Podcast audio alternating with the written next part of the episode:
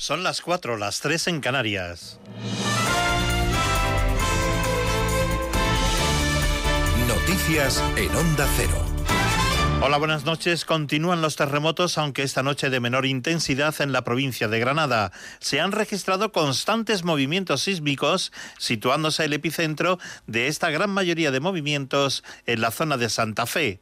El Instituto Geográfico Nacional ha informado de 20 movimientos desde las 8 de la pasada noche y se han registrado los de mayor intensidad a las 21 horas 18 minutos de 3,3 grados y a las 21 horas y 27 minutos de 2,4 grados, ambos con epicentro en el término municipal de Santa Fe.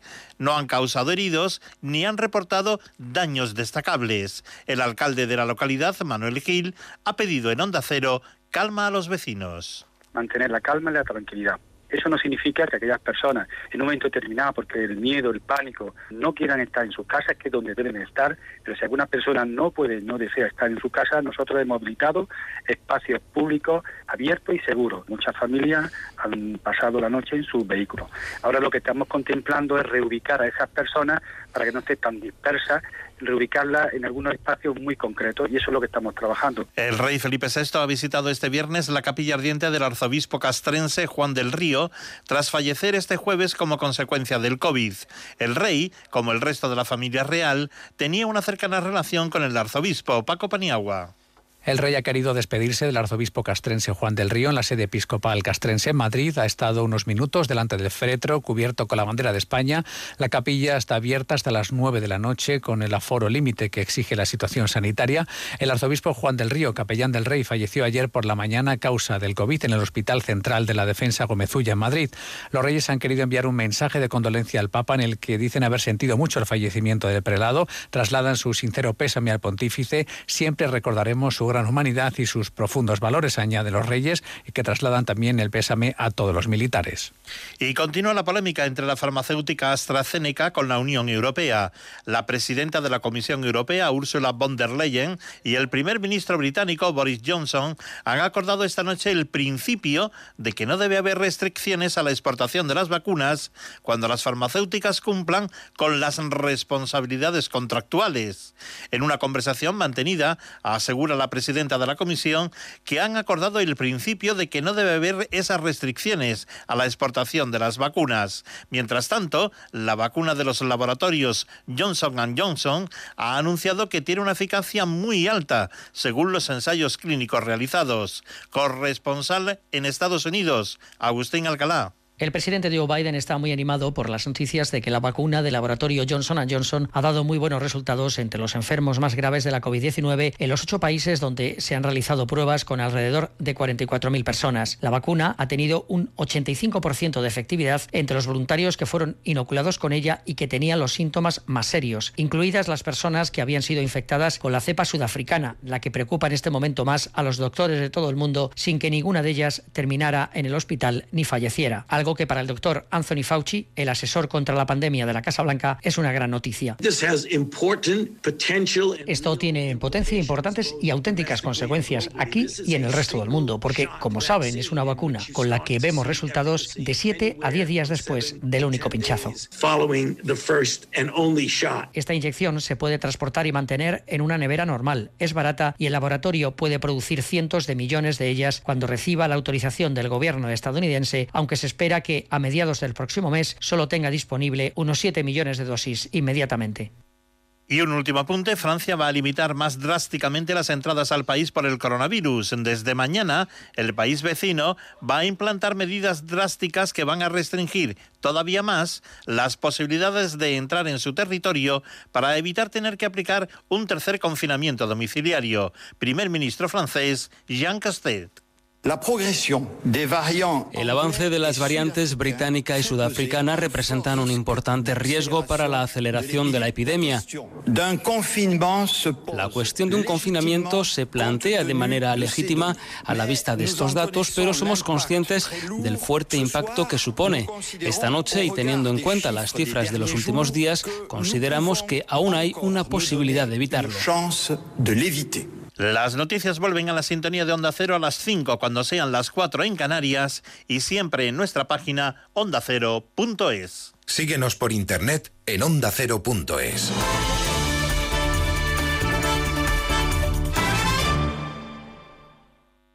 Los profesionales que atienden las unidades de cuidados intensivos están eh, manifestando su enorme preocupación. Si queremos escuchar esta mañana también sus voces, sus testimonios. Doctora, tengo dos gemelas de cinco años. ¿Cuánto tiempo voy a estar? Esa madre no ha podido volver a ver a sus gemelas. Yo no sé exactamente qué, qué, espera esta sociedad para despertar y para ver lo serio que es esto, las vidas que se está llevando. Uno de los momentos más difíciles es eh, cuando es un compañero tuyo que sabe a lo que se enfrenta, que sabe que va a cerrar los ojos y que posiblemente no los vuelva a abrir. Ayer no sé por dónde se colaron, pero estaba toda la familia. Estaban destrozados, llorando. Yo también me puse a llorar. Son demasiadas vidas que estamos viendo que se van sin siendo jóvenes y sin que se podía haber evitado. Hay que vivirlo desde dentro para saber lo que es llevar un paciente COVID y, y ver las historias que vivimos. Fotografías sonoras de la situación sanitaria en más de uno con Carlos Alsina. Te mereces esta radio. Onda Cero, tu radio.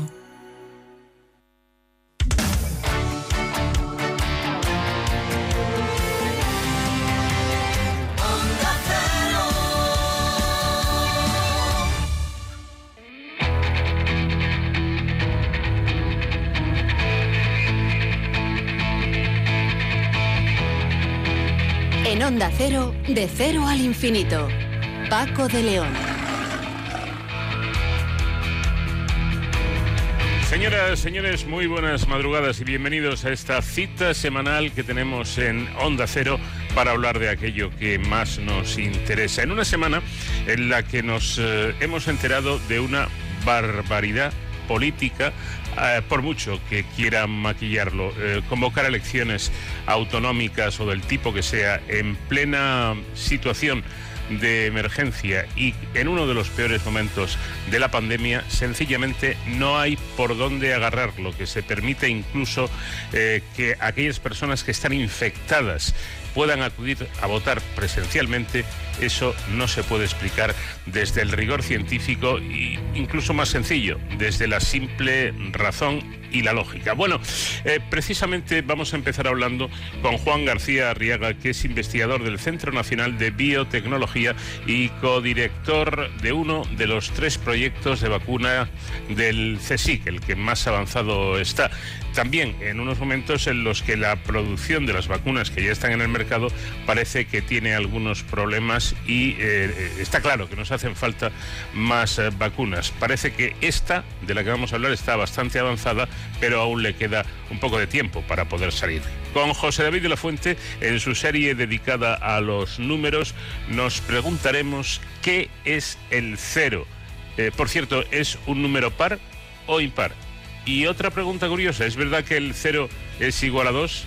Será realmente sorprendente lo que nos contará el profesor de la Fuente. Y en la segunda hora vamos a hablar con el doctor Tomás Segura, que es neurólogo eh, y es también profesor de neurología del Hospital Universitario de Albacete. El doctor Tomás Segura y su equipo editó hace tiempo un estudio científico, un trabajo que se ha convertido en el más leído en Estados Unidos en los últimos meses. Ese trabajo versa sobre la COVID y el cerebro. Se llama Alba COVID. Afecta de alguna manera y de qué manera esta pandemia, esta enfermedad a nuestro cerebro.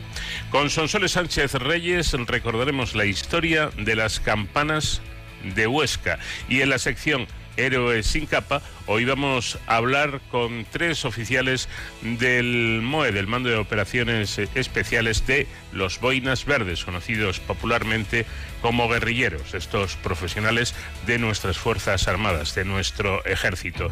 Y todo ello con el pilotaje perfecto, como siempre, del comandante García en la realización técnica. Y con esta música que hoy nos va a acompañar a lo largo de todo el programa.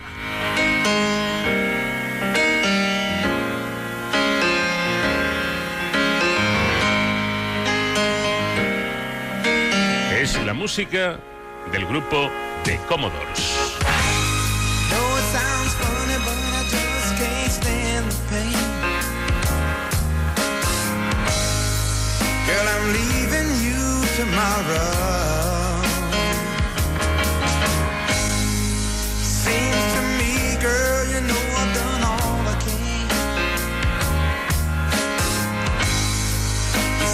A big stone and I bottle. Yeah. That's why I'm easy. I'm easy like Sunday morning.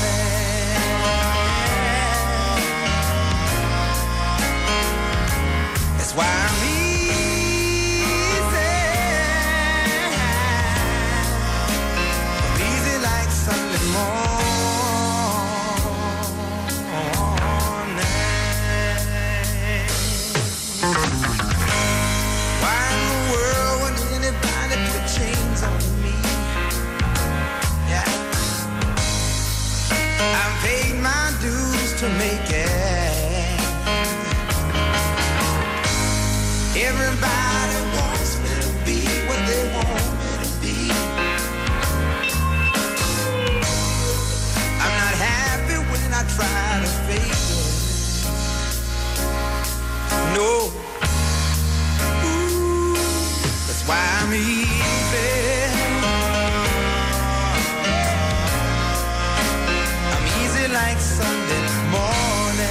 Candidato vacunal MVA COP2S, que usa como vehículo el virus Vaquinia, modificado de Ankara, el MVA, para transportar una proteína del SARS-CoV-2, la, la, famosa ya proteína S, creo que todos hemos oído hablar de ella, que estimule la defensa inmunitaria contra el coronavirus, ha probado su eficacia en modelos animales y está, por tanto, listo para seguir avanzando hacia las pruebas clínicas, según se publica en la prestigiosa revista Journal of Virology. El proyecto de, vacuna para el SARS-CoV-2 que dirigen los virólogos Mariano Esteban y Juan García Riaza es el más adelantado de las tres vacunas, los tres proyectos de vacunas contra la COVID que se están desarrollando en el Consejo Superior de Investigaciones Científicas. Juan García Arriaga, investigador del Centro Nacional de Biotecnología y, como digo, codirector junto al profesor Mariano Esteban de este proyecto. ¿Qué tal? Buenas noches.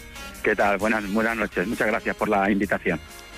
Un placer. Bueno, una vacuna contra un virus, el SARS-CoV-2, que utiliza a otro virus como vehículo de transporte. ¿Cómo es esto? la verdad que sí, es una estrategia que venimos utilizando nosotros y otros laboratorios que es la eh, utilización de un virus no relacionado como un vehículo, ¿no? Eh, un vehículo que nos permite eh, transportar pues aquellas genes, proteínas que sean interesantes para, para activar una respuesta inmunitaria frente a un patógeno, ¿no? En este caso lo que llamamos vectores virales, ¿no? es una aproximación que nosotros en el laboratorio llevamos desarrollando muchísimos años, focalizado en los poxvirus, la familia de, del virus de la viruela, ¿no? Utilizamos un virus vaccinia modificado, como has comentado previamente, y, este MVA lo, lo, modificamos genéticamente para insertarle genes de, patógenos. En este caso le hemos insertado el gen de, la, de que codifica para la proteína de, la espícula del coronavirus y, hemos eh, desarrollado la, la, vacuna en el laboratorio pues siguiendo las, pautas que ya sabemos, que ya conocemos de muchos años de investigación, que nos ha permitido estar en primera línea en este sentido. ¿no? Ya habíamos generado candidatos a vacuna frente a otras enfermedades como ébola, zika, chikungunya o el virus del SIDA, que habían mostrado bastante buena eficacia y, y inmunogenicidad. Y pues debido a ese conocimiento de tanto tiempo nos ha permitido estar en primera línea, ¿no? de generar una vacuna frente al coronavirus. Hablan ustedes, los, los investigadores, yo fíjense que llevo tiempo haciendo este programa y he entrevistado a, cientos de, científicos y hablan ustedes con una naturalidad pasmosa mm, y de manera muy sencilla cuando esto es permítame la expresión castiza, de alucinar, ¿no? Porque coger un virus, meter ahí una proteína, que ese virus vaya al otro virus y la proteína actúe es realmente de ciencia ficción y de ciencia real también, ¿no? Exacto, sí, hombre, esto es eh, el resultado también de, muchos años de conocimiento, de muchos pasos que, se han ido dando, que han hecho eh, tener avances importantes y, y eso también da, da valor a, a la ciencia, a la investigación, puesto que a veces incluso avances que uno no puede pensar que puedan ser importantes de una repercusión hacia la sociedad, pues luego son fundamentales para poder generar vacunas, ¿no? Ese conocimiento de tantos y tantos científicos a lo largo del tiempo, ¿no? Y como siempre decimos, y aprovecho cada vez que puedo para insistir en ello, de ahí la importancia fundamental de algo a lo que a veces se da poca importancia, que es la investigación básica. Eh, la investigación básica que luego va a dar oportunidad de hacer investigaciones más específicas. Eh, exacto, yo creo que es primordial y, lanzar el mensaje a la sociedad, a, a la política, a los políticos, de, de que la ciencia, la investigación, el desarrollo, la innovación eh, es muy importante, debería ser en nuestro país un área estratégica, eh, puesto que avances en investigación básica, como comentas, eh, pueden ser fundamentales a la hora de cualquier tipo de descubrimiento en cualquier área, no solo en el área de salud, sino física, energías renovables, cualquier otro tipo de, de área de ciencia, que permitan pues realizar descubrimientos que luego tengan una aplicación de facto ¿no? en, la, en la sociedad. Y eso al final es, es riqueza para, para nuestro país eh, y bueno, pues eh, yo creo que es algo que, que deberíamos eh, marcarnos como, como un objetivo a, a medio plazo el, el tratar de, de darle la importancia que merece a la ciencia, ¿no? Está, está volviendo al asunto, esta mm, vacuna en la que están ustedes trabajando y que poco a poco va, va avanzando ya, ¿también está basado en el sistema de ARN mensajero? No, eh, como comentábamos al principio, eh, quizás vamos a focalizar. Mm, Hay, digamos, resumiendo, diferentes tipos de aproximaciones para realizar vacunas, ¿no? Una es utilizar ARN mensajero, como comentas, ¿no? La, la audiencia, pues, ya sabe perfectamente las vacunas de Pfizer, Moderna, que utilizan esta tecnología.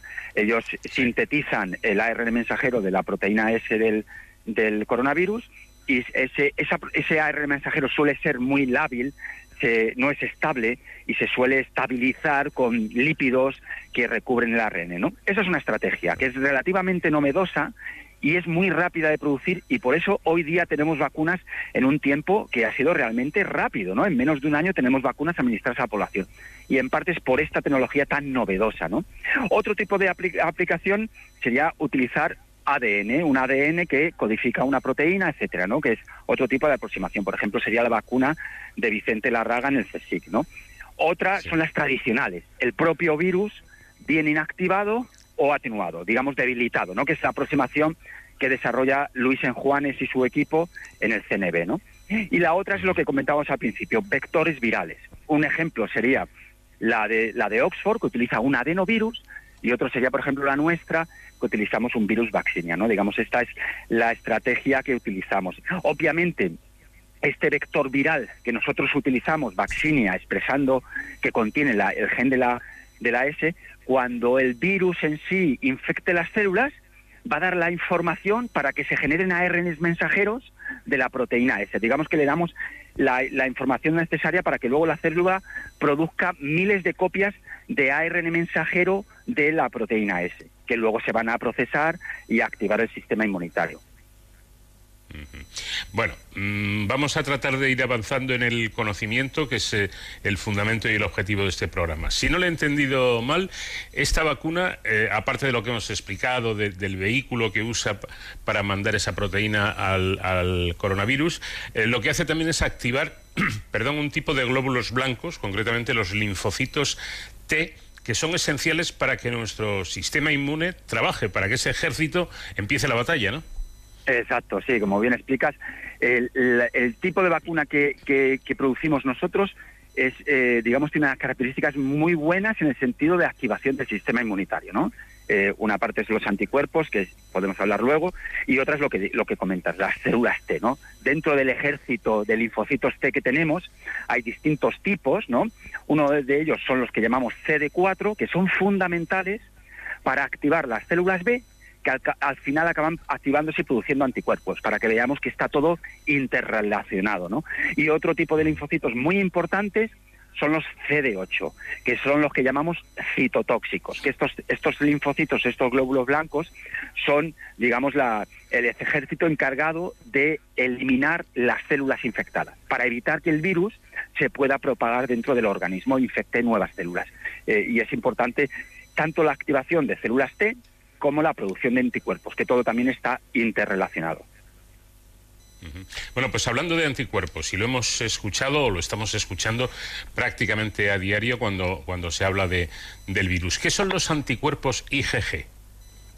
Bien, los anticuerpos IgG son un tipo de anticuerpos que secretan las, las eh, células eh, las células B, eh, que son muy específicos y que son realmente los que reconocen de una forma específica, muy concreta, las partículas virales del, bueno, en este caso del coronavirus o de cualquier patógeno, se unen a la superficie de estos, eh, de, este virus en este caso, y evitan que eh, se pueda eh, unir a las células e infectar las células. ¿no? Esto es lo que llamamos anticuerpos neutralizantes, ¿no? Y es, en este sentido, los anticuerpos neutralizantes es un parámetro muy importante, puesto que nos permite eh, ver si el sistema inmunitario es, es, es, de buena calidad, ¿no? Digamos que de forma eh, final es capaz de controlar una infección, ¿no? Digamos, estos son los IgGs que se generan un tiempo después de la infección, digamos, es una maduración final, de forma primaria se genera otro tipo de anticuerpos que se llaman IgMs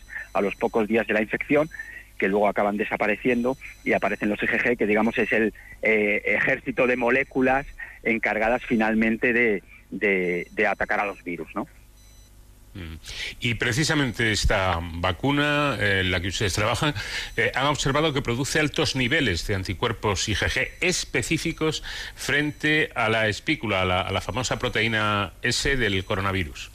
Exacto, sí. En, en, eh, en ratones hemos determinado que que dos eh, dosis de nuestra vacuna inducen unos niveles bastante altos de anticuerpos que se unen a la proteína S de la superficie e incluso eh, un poco más en detalle hemos determinado que también se unen justo eh, al dominio que tiene esa proteína que se llama dominio de unión al receptor, que es el que utiliza la proteína S para unirse al receptor de la célula. Y además de estos estudios, esto digamos nos nos muestra que somos capaces de activar anticuerpos, pero para saber si estos anticuerpos son de calidad, son realmente están realizando una función importante, es lo que comentaba previamente de la neutralización. Y eso lo hemos determinado en cultivos celulares eh, y, y, hemos observado que estos anticuerpos eh, son capaces de neutralizar al virus en cultivos celulares y evitar que el virus entre en las células. Interesante. La, la, vacuna, tengo entendido que hay que aplicarla como, como las otras que haya funcionando en dos dosis. Y la pregunta es, eh, ¿con el mismo producto o con productos diferentes? Sí, muy buena pregunta. Eh, eh, en principio, una dosis de nuestra vacuna es ligeramente efectiva. Bueno, es pro protege al 100% de los ratones. Aunque uh -huh. sí que es verdad que inicialmente pierden un poco de peso, pero luego los ratones se recuperan. Pero aunque eso es verdad y protege, la, la activación del sistema inmunitario no es tan potente como dos dosis de la vacuna. De hecho, normalmente las pautas de administración de vacunas suelen ir focalizadas a dos dosis, puesto que de esta forma activamos el sistema inmunitario de una forma más robusta. ¿no? Y en ese sentido, eh, las pautas de administración de vacunas pueden ser muy variadas. ¿no? Una es utilizar dos dosis con el mismo producto, ¿vale? que nosotros, en este caso el MVA vector viral, o dos dosis combinando diferentes vacunas. Y lo que sabemos de muchos años de investigación con otras enfermedades es que cuando uno combina dos vacunas diferentes, damos al sistema inmunitario un rango mucho más amplio, ¿no? De tal forma que eh, la respuesta es mucho más potente y de más calidad. Por ejemplo, eh, vamos a hacer una suposición eh, enfocada a, la, a, las vacunas de hoy día, ¿no? Por ejemplo, una primera dosis de una vacuna del estilo de la de Oxford, que utiliza un adenovirus, seguida de una segunda dosis de una vacuna como la nuestra, ya sabemos, frente a otras enfermedades, que es mucho más potente que dos dosis de la de Oxford o dos dosis de la nuestra, ¿no? Eso lo sabemos, ¿no? Pasa que, bueno, ahí entramos luego también en temas comerciales, de patentes, derechos.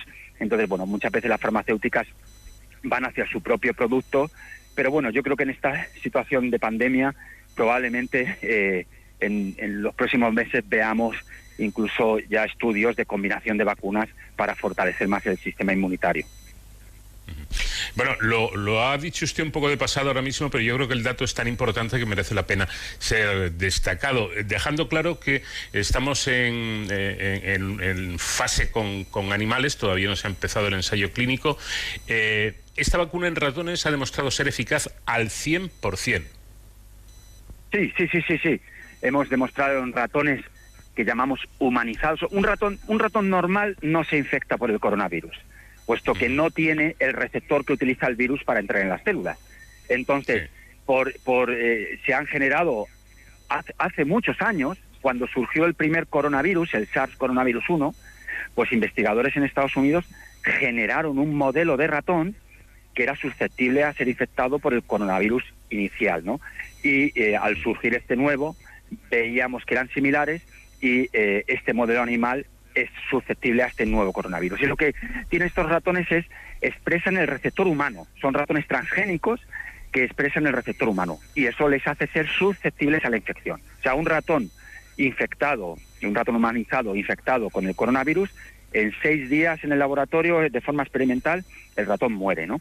Entonces, en estos ratones hemos realizado un experimento muy sencillo técnicamente de vacunarlos con una o dos dosis y luego infectarlos con el coronavirus y eh, hemos observado que los ratones no vacunados mueren al cabo de seis días, mientras que los vacunados sobreviven y sobreviven incluso eh, más de dos meses después, los hemos eh, seguido y, y, siguen, digamos, vivitos y coleando, digamos. Entonces, es un resultado muy, muy, muy prometedor. Esto quiere decir que, que incluso una dosis protege a, a, a los ratones, ¿no? Y es un resultado que nos permite seguir en el camino para avanzar hacia ensayos clínicos en personas. Bueno, dicho esto, yo sé que lo que le voy a preguntar ahora no le suele gustar a los científicos, pero también entenderán los científicos que la sociedad está bastante harta ya de toda esta situación. Eh, hay que echarle paciencia, pero, pero empezamos a estar un poco inquietos. ¿En cuánto tiempo calculan ustedes que esta vacuna suya podría estar lista y ya preparada para, para vacunar a, a la población? Bueno, primero yo creo que antes de contestarte esta pregunta, yo creo que es importante que también la sociedad entienda que lo que la situación que tenemos hoy día, apenas un año después de que surgiera este nuevo virus, es una uh -huh. es increíble, o sea, es un sí, hito sí. biotecnológico que en apenas un año tengamos vacunas para la población. Uh -huh. ¿Para qué? Un poco ponerlo todo en contexto. Hace 40 sí. años surgió el virus del SIDA y hoy día no tenemos vacunas frente al virus del SIDA y los mayores y los mejores investigadores dedicados a ello, ¿no? Eso en un, en un primer lugar. Y luego en segundo, que es muy importante que tengamos una batería, un arsenal de diferentes vacunas, ¿no?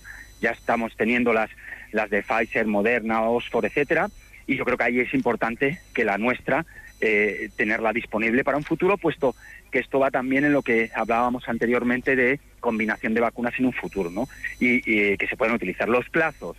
Yo siempre soy muy cauto, ¿no? Eh, a la hora de dar fechas eh, hay que ser muy, muy, muy, muy, muy cauto en ese sentido, ¿no? Pero bueno, estamos en buena posición, la vacuna se está produciendo por la empresa Biofabri en Galicia, eh, esperamos tener los lotes clínicos que llamamos, los lotes a utilizar en personas dentro de poco y estamos pendientes de, eh, pues digamos, toda la burocracia eh, necesaria para obtener la, las la autorización por parte de la Agencia Reguladora del Medicamento e iniciar ensayos clínicos en personas que realizaremos en España en, en diferentes hospitales. Esperemos, si todo va bien, durante este primer trimestre de año y estudios que se realizarían durante este año y si todo fuera bien, pues probablemente a lo mejor a final de año pudiéramos ya tener la vacuna, eh, eh, pues digamos ya eh, producida en cantidades industriales y, y, administrada a la población. Pero bueno, estos son pasos que hay que ir dando y, nunca es bueno dar fechas porque porque bueno pues la investigación y todo pues tiene sus, sus, sus, pautas. Pero pero yo creo que es importante lanzar el mensaje de que estamos ahí no que, que, estamos en, en, en, esta carrera de generar vacunas Algo que, preocupa, sobre todo a los que no somos científicos ni investigadores, es de las, si las distintas mutaciones de las que se, está hablando, esas, esas cepas eh, que están apareciendo del SARS-CoV-2, podrían eh, afectar a la eficacia de las vacunas. Sí, buena pregunta. Yo creo que, bueno, es algo que nosotros los científicos ya sabíamos que iba a ocurrir, digamos, en, en, la, en la propia idiosincrasia del virus, aunque no tenga mente ni nada, ¿no? El virus eh, no, no piensa, ¿no? Pero digamos que en, el, en, la, pro- en la propia evolución de los virus está el, el cambiar, el mutar, ¿no? Es, es inherente, ¿no? Algunos mutan más que otros. De hecho, este coronavirus no muta, no cambia mucho más que otros virus, ¿no? Digamos, en ese sentido, ¿no? Entonces sí, ya suponíamos que pudieran ir surgiendo variantes, es algo que sabíamos, y, y, bueno, pues hoy día tenemos en la palestra, pues eh, en la audiencia ya es conocida la cepa británica, sudafricana, la de Brasil, ¿no? Y, y probablemente las próximas semanas, meses, saldrán nuevas variantes. Para ello sí que es importante lanzar el mensaje a la población de seguir las medidas de confinamiento, de distanciamiento social, porque es la, la- a día de hoy es una de las medidas importantes para evitar que las cepas se transmitan, ¿no? Eso es muy importante. Y obviamente, por otro lado, el tener ya vacunas, hay que tener un poco en cuenta que al tener vacunas, el virus de alguna forma trata de escapar ¿no? a, esa, a ese arsenal que estamos teniendo de, de lucha frente al virus. Y entonces el virus trata de escapar a esa, a esa presión selectiva del sistema inmune y por eso también surgen nuevas variantes. ¿no?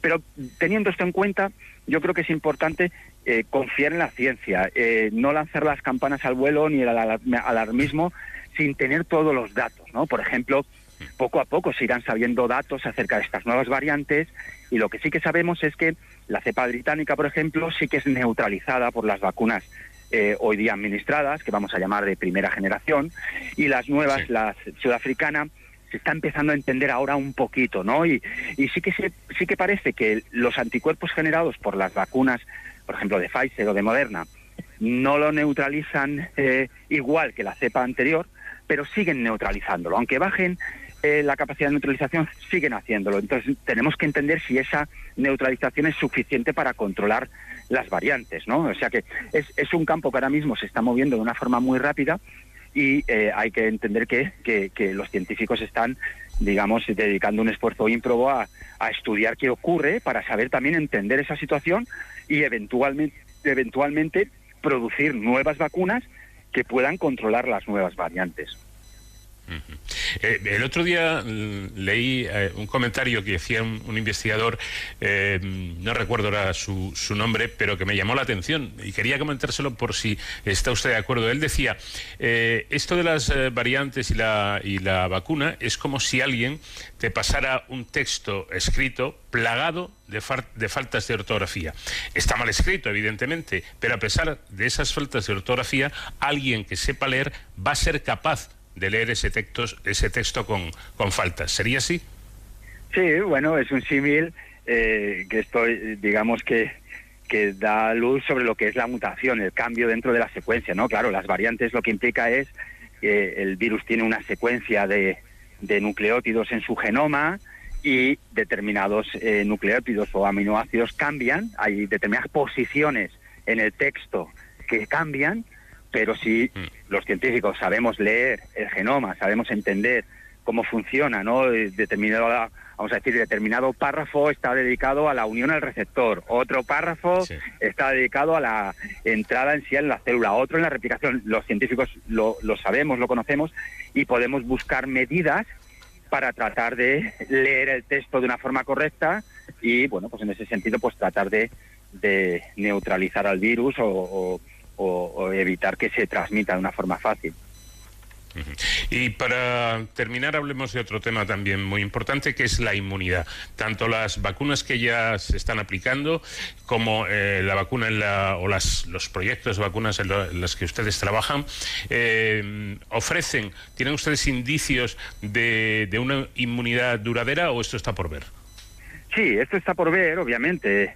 Para, para decir que tienes una inmunidad duradera, la propia palabra implica que tienes que dejar tiempo para analizarlo, ¿no? Y llevamos un año desde que comenzó la pandemia, ¿no? Entonces es algo que, que tenemos que ir viendo. Lo que sí que sabemos es que estas primeras vacunas, las de Pfizer, Moderna, Oxford, eh, generadas y ya empezadas a probar en primavera, eh, a día de hoy, pues eh, los niveles de anticuerpos que producen o células T eh, son, son altos, ¿no? O sea, que nos da un indicio de, de que pudiera producir una inmunidad que fuera duradera, ¿no? Está por ver, está, es claro que con el tiempo la inmunidad va, va a ir disminuyendo y por eso también es importante que el día de mañana eh, dar una dosis de refuerzo con un- la misma vacuna inicial o otra diferente, como comentaba previamente, que eso va a activar también el sistema inmunitario. Digamos que incluso si esa memoria eh, decae con el tiempo, un nuevo refuerzo de una nueva vacuna, una nueva dosis de vacuna, va a activarlo de nuevas, ¿no? Digamos que, que probablemente, eh, bueno, probablemente no, seguro que tendremos ahí células de memoria, eh, digamos, en un estadio latente, que cuando encuentran el patógeno o una vacuna se van a activar, ¿no? Digamos que, pero está por ver, obviamente, eso está por ver, y lo que sabemos de, de otras enfermedades es que virus de este estilo se su- suele generar una memoria que es eh, una inmunidad que, suele ser de- duradera, pero son datos y resultados que tendremos que ir viendo con el tiempo. Bueno, pues muy interesante todo este proyecto, todo este trabajo. Ojalá eh, siga avanzando a buen ritmo y pronto tengamos la primera vacuna española eh, elaborada en el, en el CSIC. Me han dicho, me han dicho que tiene usted el Everest un poquito abandonado. ¿Es verdad? no tengo tiempo. sí, sí, bueno, otra otra de mis pasiones, eh, aparte de la ciencia, obviamente, que es mi trabajo y- y, vamos, que es una pasión también, obviamente, es, el- es la montaña, el alpinismo. Llevo haciendo montaña muchos años y tengo un proyecto que implica ascender la cumbre más alta de cada continente, que se denomina siete cumbres, ¿no? Y a día de hoy, pues he subido seis de las siete, me falta el Everest y bueno, pues ahí me encuentro con, con falta de financiación, como en la ciencia, entonces, haciendo el paralelismo y, y hay contratiempo para, para planear la expedición que sí que me, me gustaría poder realizar en los próximos años para, bueno, pues es un sueño para mí desde pequeño el, el tratar de llegar a a la cima del mundo, ¿no? En ese sentido, bueno, ahí seguimos también con la ciencia de forma símil, eh, tratando de llegar a la cumbre. Bueno, veo que a usted le van y le ponen las cosas sencillitas, ¿no? Cuando no está con virus, está inten- intentando subir esas cumbres más altas. Yo creo que también es parte de mi lema, ¿no? Eh, que llamo incluso así eh, las cinco P's, ¿no? Que son eh, los ingredientes para, para cualquier faceta de la vida, ¿no? Que son la pasión, primero sin pasión uno no llega a ningún lugar, la planificación, hay que tenerlo todo bien meditado para, eh, para realizarlo, la prudencia, hay que ser también muy prudente, muy cauto, ¿no? La paciencia, la paciencia para tratar de llegar y obviamente un factor muy importante es la perseverancia, ¿no? Tanto en montaña como en ciencia, como en la vida en general.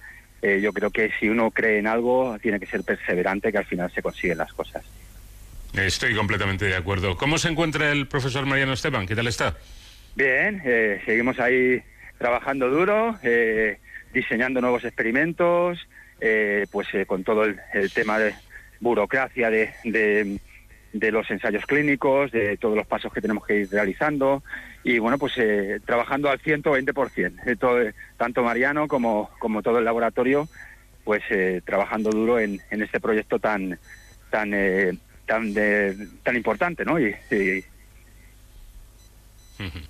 Sin duda alguna, pues le voy a, le voy a hacer un encargo y es que por favor le dé un fuerte abrazo a, Mariano Esteban porque siempre ha sido muy amable con este programa y nos ha atendido siempre que se, se lo hemos solicitado. Juan García Riaga, investigador del Centro Nacional de Biotecnología y eh, codirector de este proyecto de vacuna, muchísimas gracias por su tiempo y enhorabuena por el trabajo encomiable que realizan. Nada, muchísimas gracias a ti, Paco, y, y un placer el, el estar en, en la radio y, y comunicar a la audiencia pues los avances de la ciencia, que yo creo que es importante eh, que, la, que la sociedad entienda que, que una sociedad sin investigación, sin desarrollo, sin innovación, es una sociedad sin futuro y que tenemos que, que regar estos ingredientes para que el día de mañana tengamos un árbol que nos pueda dar sombra y, y soluciones a situaciones problemáticas, que en este caso como las pandemias o otro tipo de, de cuestiones importantes en la sociedad.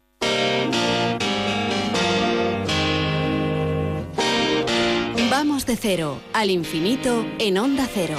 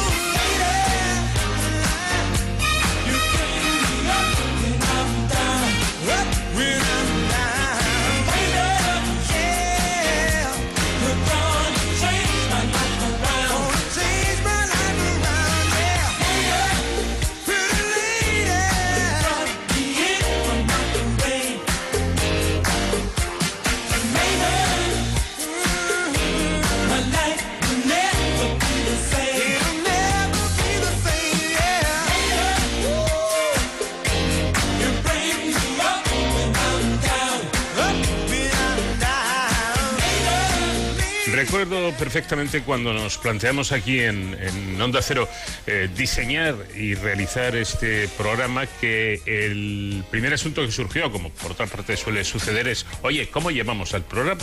¿Cuál, cuál va a ser el título? ¿Qué, qué título eh, elegimos?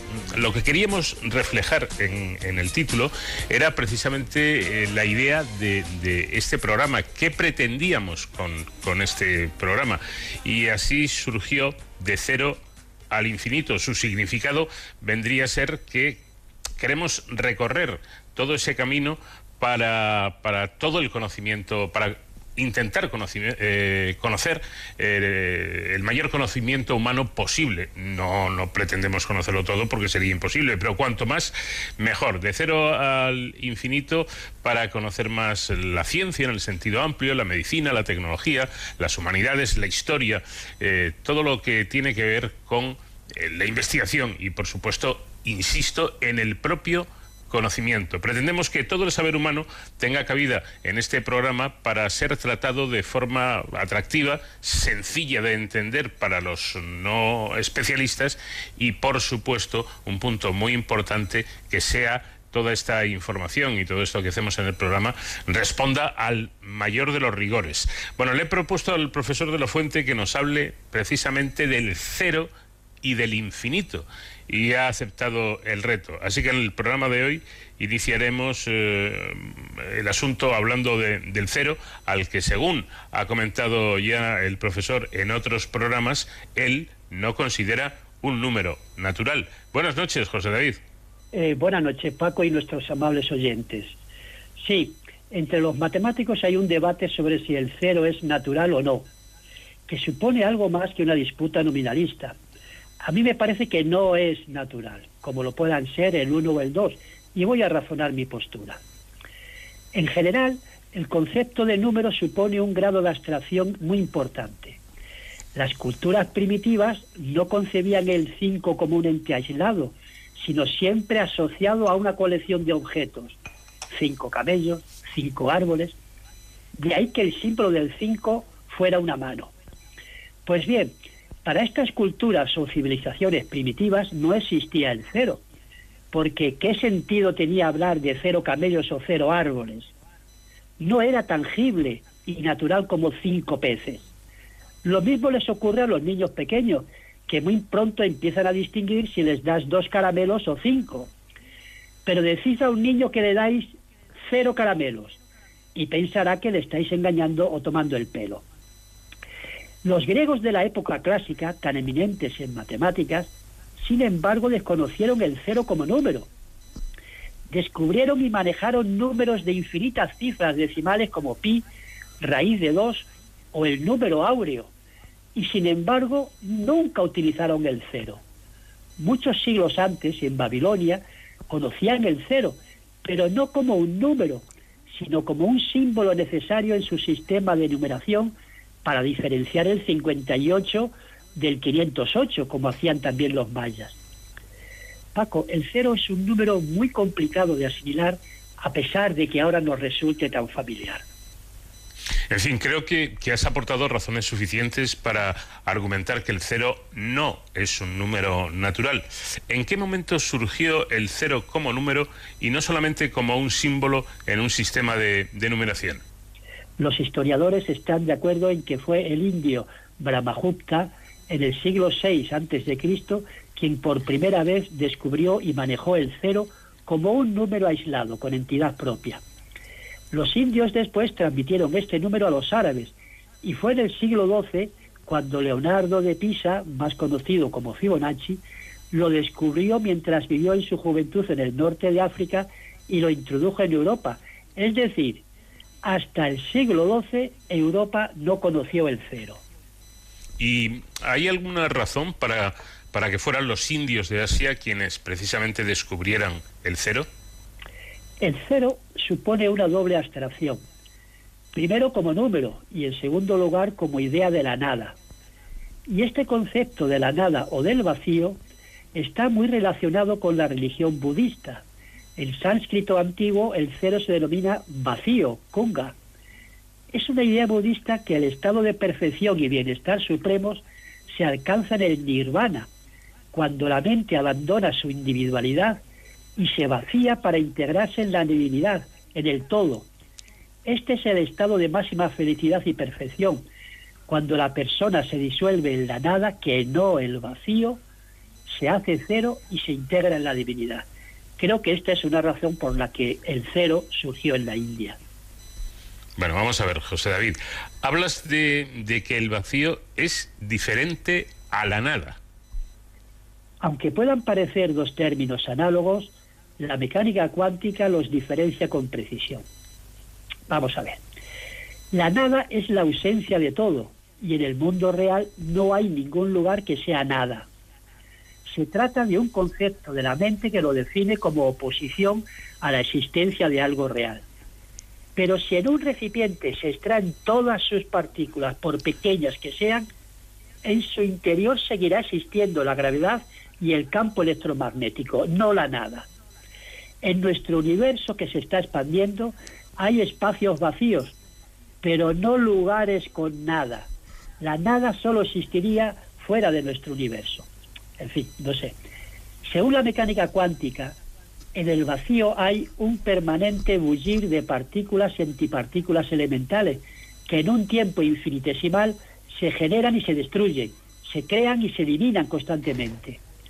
El eminente físico Paul Dirac comparó el vacío con un mar de infinitas partículas de energía negativa. Así fue como predijo el concepto de antimateria, cuya existencia se comprobó después de forma experimental. La superficie de un mar, como el vacío, nunca está totalmente quieta. Aunque esté en aparente calma, siempre está sometida a pequeñas oscilaciones. Así concibe Dirac y la física actual el vacío. Si en el instante en que ha surgido una partícula y su antipartícula se extrae una de ellas, el hueco dejado por ella en este hipotético mar es ocupado con su antipartícula. Esto es lo que hacen todos los días los gigantes aceleradores de partículas como el del CER en Ginebra, extraer del vacío partículas elementales. El grupo musical de Superconducting Supercollidors ha titulado una de sus canciones Mar Dirac, en honor al físico mencionado. Nacho, ¿nos puedes poner el inicio de esta canción?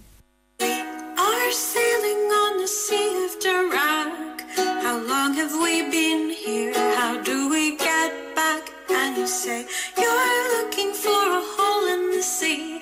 But if you look long enough, you will see that it's just me. Mass annihilation. Extend the Schrodinger equation. When antimatter comes in waves. Interesante sin duda la distinción entre el vacío y la nada. Eh, has relacionado el origen del cero con el sentimiento de la nada, pero sí tiene sentido el cero cuando hablamos, por ejemplo, de cero grados o el piso cero en un bloque donde hay sótanos. En efecto, Paco. El cero entonces alcanza su significado y empieza a diferenciar los negativos de los positivos de los que es frontera.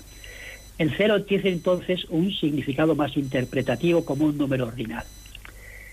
No olvidemos que el cero es uno de los dos dígitos utilizados en el sistema de numeración más importante en la actualidad, que es el sistema binario. Los dispositivos informáticos solo conocen el cero y el uno. Bueno, vamos eh, con una pregunta que yo creo que es muy interesante, eh, profesor. ¿El cero es un número par o impar? Porque yo recuerdo ay, que, ay. que precisamente en la capital, en Madrid, y creo que también ocurrió en Nueva York, cuando por problemas de alta contaminación eh, atmosférica se permitía circular un día solo, perdón, solo los coches con matrícula terminada en número par y al día siguiente a aquellos que tuvieran matrícula terminada en número impar, surgió el debate de qué hacíamos con los coches a- acabados eh, cuya matrícula acababa en cero. Para unos el cero era par y para otros el cero era impar. En efecto, Paco. Depende de cómo definamos la paridad. Si decimos que un número par es aquel que al dividirlo entre cero da como resto cero, entonces el cero es par. Pero si definimos par a un múltiplo de dos, evidentemente no lo es. El cero tiene propiedades curiosas. Al sumarse a cualquier número lo deja igual. Al multiplicarlo lo, lo co- lo construye. ¿Y cómo actúa como divisor? Paco, ahí he cometido una cosa. ¿Cambiamos Sí, y sí, empiezo sí. otra vez? Venga, Sí, digo, digo. valdría hasta... Pero, pero si definimos para un número múltiplo, de, dos, de dos, no lo es. no lo es. Hasta ahí Vale. vale. Vale, ahora digo. El cero tiene propiedades curiosas. Al sumarse a cualquier número lo deja igual. Al multiplicarlo lo destruye. ¿Y cómo actúa como divisor? Pues mira, como un monstruo que destruye el edificio de la matemática y hace suspender a muchos alumnos. Bueno, vamos, vamos a ver, explícate. ¿Tan destructivo es el cero?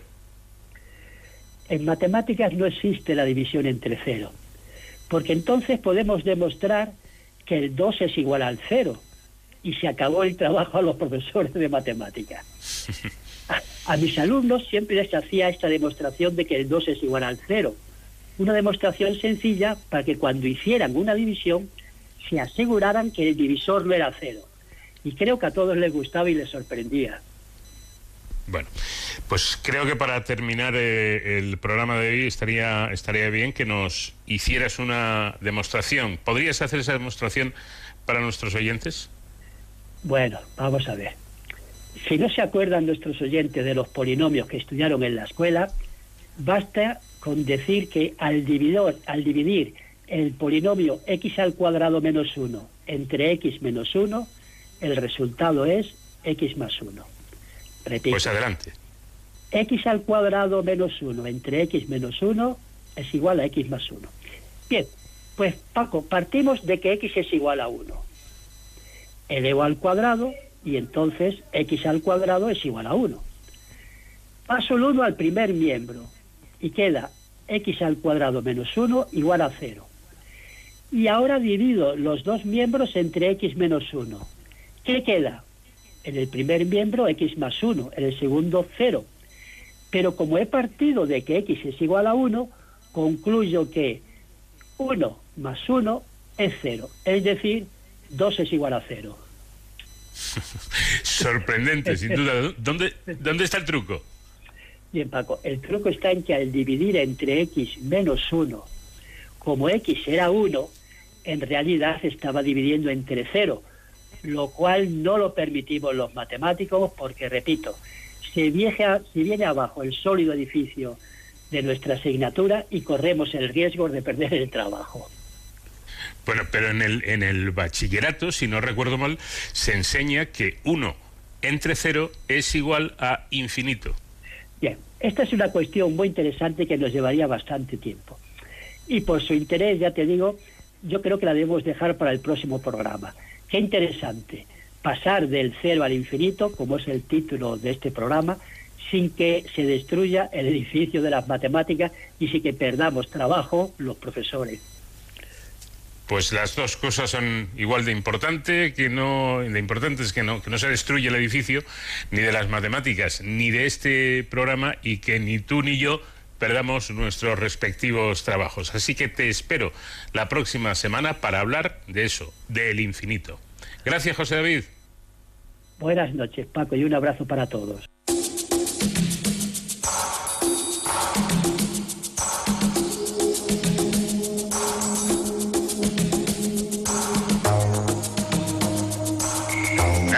Sit es el turno de noche, una de las canciones más populares del grupo invitado esta semana aquí en De Cero al Infinito. Son los Commodores y con su música llegamos al boletín de las 5 en punto de la mañana, serán las 4 en Canarias. Después continuamos porque aún nos queda mucho que compartir y muchas cosas interesantes que contarles.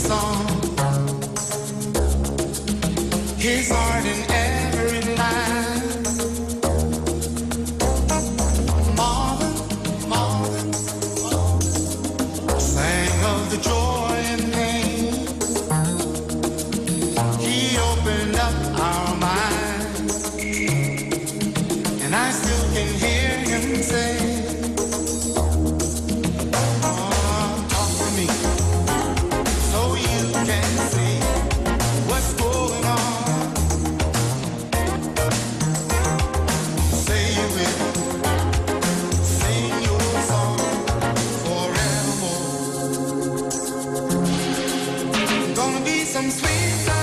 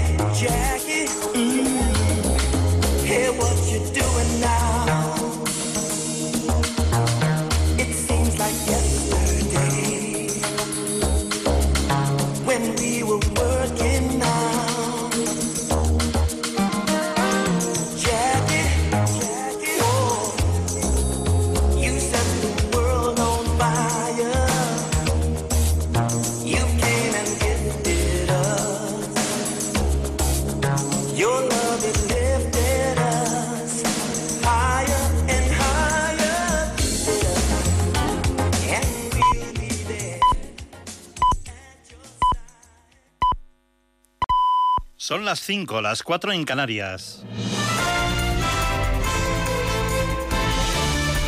Noticias en Onda Cero. Hola, buenas noches. Los datos sobre la incidencia del coronavirus en nuestro país parece que se estabilizan o bajan ligeramente. Sanidad ha notificado 38.000 nuevos positivos y la de muertes a 513 en las últimas 24 horas. En la última semana se han notificado 1.855 fallecimientos, lo que eleva la cifra total oficial a los 58.319. Otros organismos oficiales elevan la cifra de muertes a las 90.000 personas desde que comenzó la pandemia. La esperanza está en la vacunación, que de momento está parada en algunas comunidades autónomas, ya que el gobierno de España no proporciona las dosis. El gobierno insiste, a pesar de los malos datos de la vacunación, que para el verano el 70% de los adultos estarán vacunados, como ha asegurado la ministra de, de Sanidad, Carolina Darias. Insisto en esta valoración positiva que hace el Gobierno sobre el ritmo y la campaña de vacunación en España. Y me reafirmo en el compromiso del Gobierno, si todo va según lo previsto, de haber vacunado al menos al 70% de la población adulta en verano, en la línea con la voluntad europea de acelerar el despliegue de la vacunación en toda la Unión Europea. A los malos datos sanitarios sumamos los económicos. La economía española ha caído el 11% en el año 2020 como consecuencia del impacto sobre la actividad de la pandemia y que acaba con seis años consecutivos de crecimiento, de acuerdo con el Instituto Nacional de Estadística.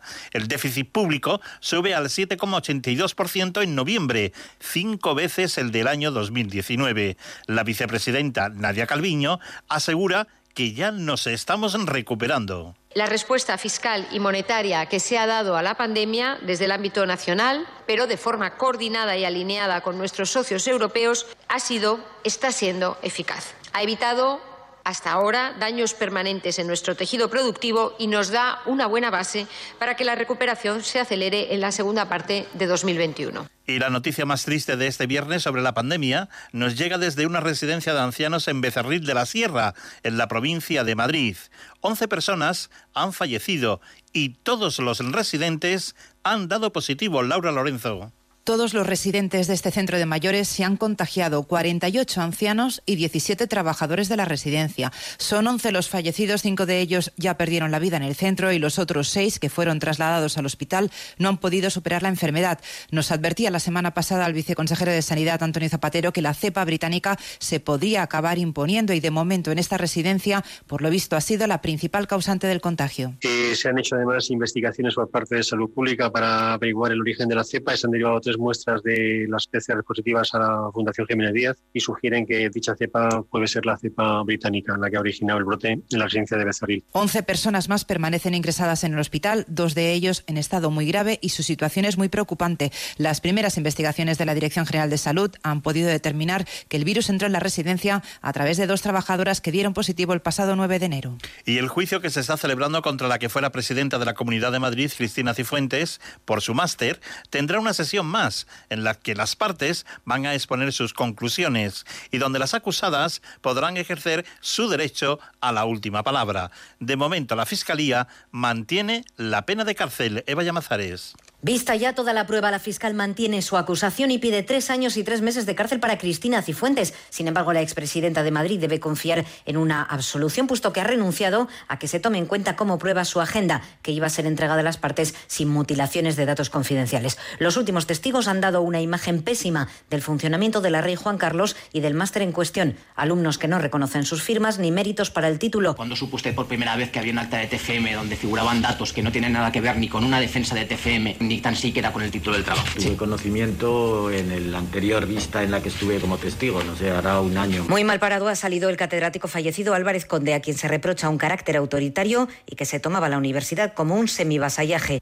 Y un último apunte, hoy es el cumpleaños del rey Felipe VI, cumple 53 años, nació el 30 de enero de 1968. En la información deportiva destacamos la derrota de la selección española de balonmano en las semifinales del Mundial de Egipto. Dinamarca ha derrotado por 35 a 33 a España y jugará la final ante Suecia, que ha derrotado a Francia por 32 a 26. La final será Dinamarca-Suecia y el partido por el tercer y cuarto puesto lo disputarán España frente a Francia. Las noticias vuelven a las 6, cuando sean las 5 en Canarias y siempre en nuestra página onda cero. Punto es. Síguenos por internet en ondacero.es.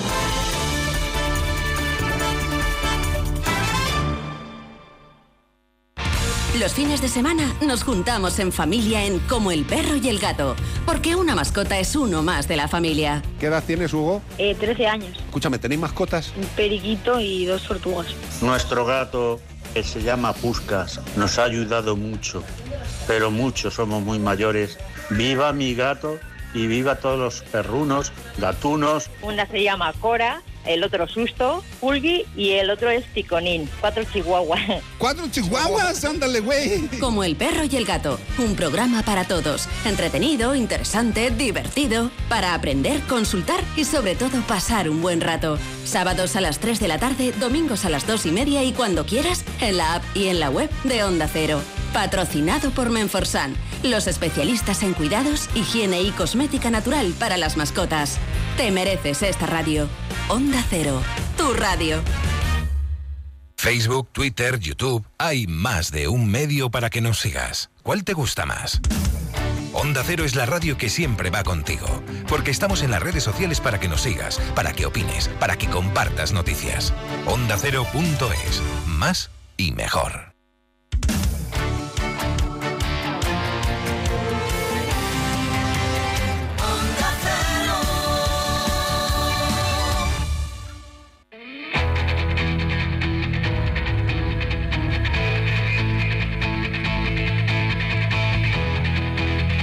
Onda Cero, de cero al infinito. Paco de León. Y con Nacho García, el comandante García en la realización técnica para enseguida empezar hablando con el doctor Tomás Segura, neurólogo, jefe y profesor de neurología del Hospital Universitario de Albacete y director del estudio científico eh, Alba COVID, que se ha convertido en la publicación científica más leída en los últimos meses en Estados Unidos. Vamos a hablar sobre la COVID y el cerebro, lo que es lo mismo. Eh, ¿Cómo actúa nuestro cerebro ante una situación de pandemia o incluso, para los que tienen peor suerte, eh, ante una situación de enfermedad grave? Con Sonsoles Sánchez Reyes vamos a recordar una curiosa historia, la de las campanas de Huesca. Y hoy, con David Ferrero en Héroes sin capa, hablaremos con tres oficiales de los Boinas Verdes, conocidos popularmente como guerrilleros, que es uno de los cuerpos de nuestro ejército. Todo ello siguiendo disfrutando de la música de nuestro invitado musical de esta semana, que son los Commodores.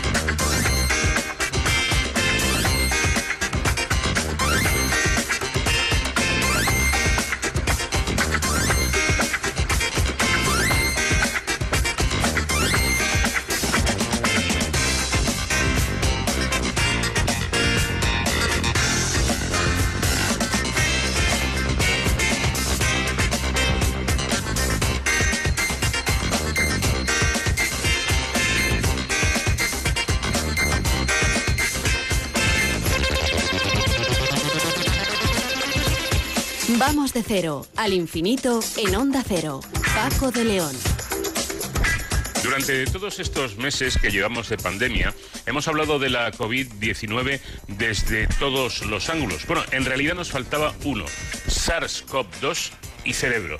Y eso lo vamos a solucionar hoy hablando con un referente mundial en el asunto, el jefe de neurología del Hospital Universitario de Albacete y director del estudio científico más leído últimamente en Estados Unidos. Este investigador fue precisamente el primero en explicarle al mundo qué le pasa a nuestra mente con este virus a través de un trabajo titulado Alba COVID. Estoy hablando del profesor Tomás Segura. Profesor, ¿qué tal? Muy buenas noches.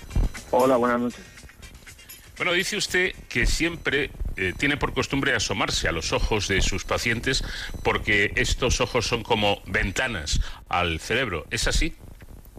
Sí, todo neurólogo eh, tiene dentro de sus maniobras exploratorias habituales observar el fondo de ojo, porque el fondo de ojo, que lo hacemos con un oftalmoscopio, nos da mucha información sobre la situación del cerebro, ya que al final del ojo lo que está es el nervio óptico, que en realidad no es un nervio en sí mismo, sino una extensión del sistema nervioso central. Podemos eh, intuir la presión intracraneal y cualquier otro tipo de patología. ¿Y qué ha visto en, en los ojos de los pacientes durante los últimos 10 meses? Si hablamos de los fondos de ojo, hablamos de un término puramente exploratorio y científico y probablemente la mayor parte de la gente lo que lo que alude cuando cuando pregunta esto, qué es lo que ve el médico en los ojos de los pacientes, pues el médico en los ojos de los pacientes COVID ingresados en un hospital lo que ve sobre todo es temor, porque son pacientes que en primer lugar están solos, eh, ni siquiera tienen compañero de habitación, a veces sí, pero la inmensa mayoría de las veces están en aislamiento, solos en su habitación, sin familiares que les acompañen y con el temor que da lo desconocido. Lo desconocido no solo es estar en un hospital, sino tener una enfermedad que al menos en marzo era completamente nueva para, para los médicos y de la que no sabíamos eh, cómo podían salir los pacientes, para la que no teníamos eh, fármacos eh, efectivos y que por desgracia llevaba un curso tórpido en, en un porcentaje muy importante. Así que lo que veíamos sobre todo era temor. Doctor, ¿cómo, cómo afecta la, la enfermedad de la COVID-19 a nuestro cerebro? Es una enfermedad sorprendente bajo muchos puntos de vista. Uno de ellos, que, que todo el mundo entenderá rápidamente, es que se trata de un virus respiratorio y que lo que nos llamó la atención a nosotros ya eh, en la segunda semana de marzo es que este virus respiratorio eh, no solo provocaba, que por supuesto lo hacía un grave problema pulmonar, sino que observamos que tenía también eh, una repercusión importante sobre el sistema nervioso central de los pacientes. Me refiero a que lo que nos llamó la atención sobre todo era la encefalopatía, que es el término técnico con el que se alude a la torpeza eh, o el torpor mental de los pacientes eh, eh, desde el punto de vista médico. Esto va con una escala de gradación que nosotros decimos desde estar mm, meramente torpe en el manejo motor hasta ir perdiendo capacidad de alerta y poder caer en, en situación de coma. Y esto lo vimos, lo veíamos y se sigue viendo y se ha confirmado en el resto de, series hospitalarias en uno de cada cinco pacientes que ingresaban a un hospital por un COVID grave. Después ampliamos toda esta playa de, de síntomas porque lo recogimos sistemáticamente y definimos que más de la mitad de los pacientes que ingresaban en un hospital por COVID tenían algún tipo de afectación del sistema nervioso. Y es lo que nos ha permitido elaborar esta teoría de que, aunque no es un virus neuroinvasivo, sí que es un virus neurotóxico. Bueno, estamos hablando de, de una, de una pandemia y una pandemia afecta a todo el mundo, eh, incluso a los no infectados, a los que no están enfermos o a los que estando infectados pasan la enfermedad sin, sin enterarse. Eh, de alguna manera también afecta al cerebro de, de los que no somos, o por lo menos de momento, eh, pacientes de COVID. Sí, una situación de pandemia como la que vivimos, en la que nos ha cambiado a todos, queramos o no, estemos o no infectados, el, modo de vida, se nos ha limitado, eh, sobre todo aquí en el mundo occidental, que estamos acostumbrados a tener una libertad individual eh, prácticamente completa, ¿no? Y ahora se nos limita el movimiento, se nos limita el ocio, se nos limita la visita incluso a familiares muy cercanos. Y todo esto, al final, eh, lo traducimos como una situación de estrés y, evidentemente, el estrés eh, afecta mucho al cerebro, lo cambia y es algo que, por ejemplo, vemos de una manera dramática en los pacientes con enfermedades neurodegenerativas, cualquier tipo de demencia, Alzheimer o otro tipo, enfermedad de Parkinson, gente que tenemos más o menos ya, a los que llevamos muchos años de práctica clínica, una, una pendiente de empeoramiento en la que decimos, bueno, pues eh, el paciente va a ir deteriorándose a este ritmo y lo que hemos visto en el último año es que el ritmo de deterioro ha sido muy superior, es decir, que los pacientes se les ha echado la enfermedad encima en vez de como un año, como cinco. ¿Y, y esto a qué es posible? ¿A qué podemos atribuirlo? Sin duda a todas estas limitaciones. El ejercicio físico es una de las cosas que más papel terapéutico tiene en las enfermedades neurodegenerativas, no sabemos muy bien por qué, pero es así. Y sin embargo, pues claro, en el momento actual todos estos pacientes se han movido menos, han limitado su ejercicio físico y han empeorado la interacción social, el mantener el cerebro activo, la conversación, evidentemente también ha, ha, caído mucho y probablemente todo esto ha llevado a, a, este deterioro que se aprecia en las consultas de pacientes que no pasaron COVID. ¿eh? Eh, dice, dice usted que a veces la mente nos engaña. Eh, hablando de la COVID, ¿en qué nos ha engañado o en qué nos está engañando? Bueno, yo hice este comentario en el sentido de que, de que la tendencia natural de la, del cerebro humano es el, el optimismo, ¿no? Esto es algo que como especie evolutivamente nos ha venido muy bien, pero quizá ahora, en este momento, en cuanto se nos ha relajado un poco la, tensión, nos ha llevado a, no mantener el mismo eh, tipo de, de, maniobras preventivas que, sabíamos que teníamos que, cumplir. Y vamos, sin duda esta tercera ola deviene de, de, de, ese, de esa actitud que por otro lado, ya digo, es muy humana y muy entendible y quizá, aunque hay que achacársela a la sociedad, quizá, eh, en mi caso al menos, creo que tiene más responsabilidad eh, las autoridades o los líderes, que son los que tienen que estar por encima de esta tendencia natural porque manejan más datos, porque tienen más capacidad analítica, porque es su responsabilidad y después de hacer el análisis ser capaces de, de imponer de una manera correcta, como se imponen las cosas a las sociedades libres y maduras, y, procurar que no que la gente no, no tenga actitudes que al final nos han llevado a donde estamos ahora. ¿no? Eh, se ha comentado mucho que esta enfermedad infecciosa, esta pandemia, nos ha pillado por sorpresa, pero no sé, me da la sensación de que lo sorprendente es que nos sorprenda, valga la redundancia, una pandemia a estas alturas. Eh, el no estar preparados, aunque efectivamente esto ha sido algo no, eh, nuevo, pero quizá, mm, leyendo un poco la historia, deberíamos estar preparados para, para, para una pandemia, ¿no? Pues sí, lo normal sería si uno, si esto lo, se, lo, se lo preguntáramos a una inteligencia artificial, es que nos dijera que teniendo en cuenta los análisis previos, eh, el mundo pocas veces ha estado tantos años seguidos, tantas décadas libre de tragedias, llámese guerras o pandemias, ¿no? Enfermedades que diezmaban a la población y que, y que eran, pues eso, auténticas tragedias para las sociedades de la época pero bueno, es que los que estamos ahora en el meollo de la sociedad, la gente que tiene entre 30, 60, 70 años, por fortuna para ellos no habían vivido ningún tipo de circunstancia similar y lo normal es pues olvidar que esa posibilidad está ahí y, mirar hacia adelante y llevar tu vida. Así que, bueno, pues también es, es entendible que, que esto haya pasado. Seguro que a partir de ahora, todos los que estemos aquí, eh, vamos a, a ver el futuro con otra, con otra perspectiva. Eh, mm, parece que, nuestro cerebro tiende siempre al, optimismo, cuando en realidad dice el aforismo que un pesimista es un optimista bien informado. Eh, ¿Es bueno en esta situación eh, ese optimismo? Bueno, claro, eh, como, sociedad, como especie, tendemos al optimismo. Luego, cada persona, efectivamente, el, pesimista, que es un optimista bien informado, a lo mejor tiene determinadas ventajas. La información es siempre valiosa. Yo creo que, que vamos a ponernos en la situación de un alemán del año 1945 y si alguien ha visto las imágenes de Berlín, pues no quedaba un, un edificio en, en pie. No, probablemente no había mucha población joven y sana porque eh, al menos la mayor parte de los varones habían fallecido en la guerra y sin embargo pocos años después habían rehecho todo el país y volvían a tener una sociedad eh, bollante.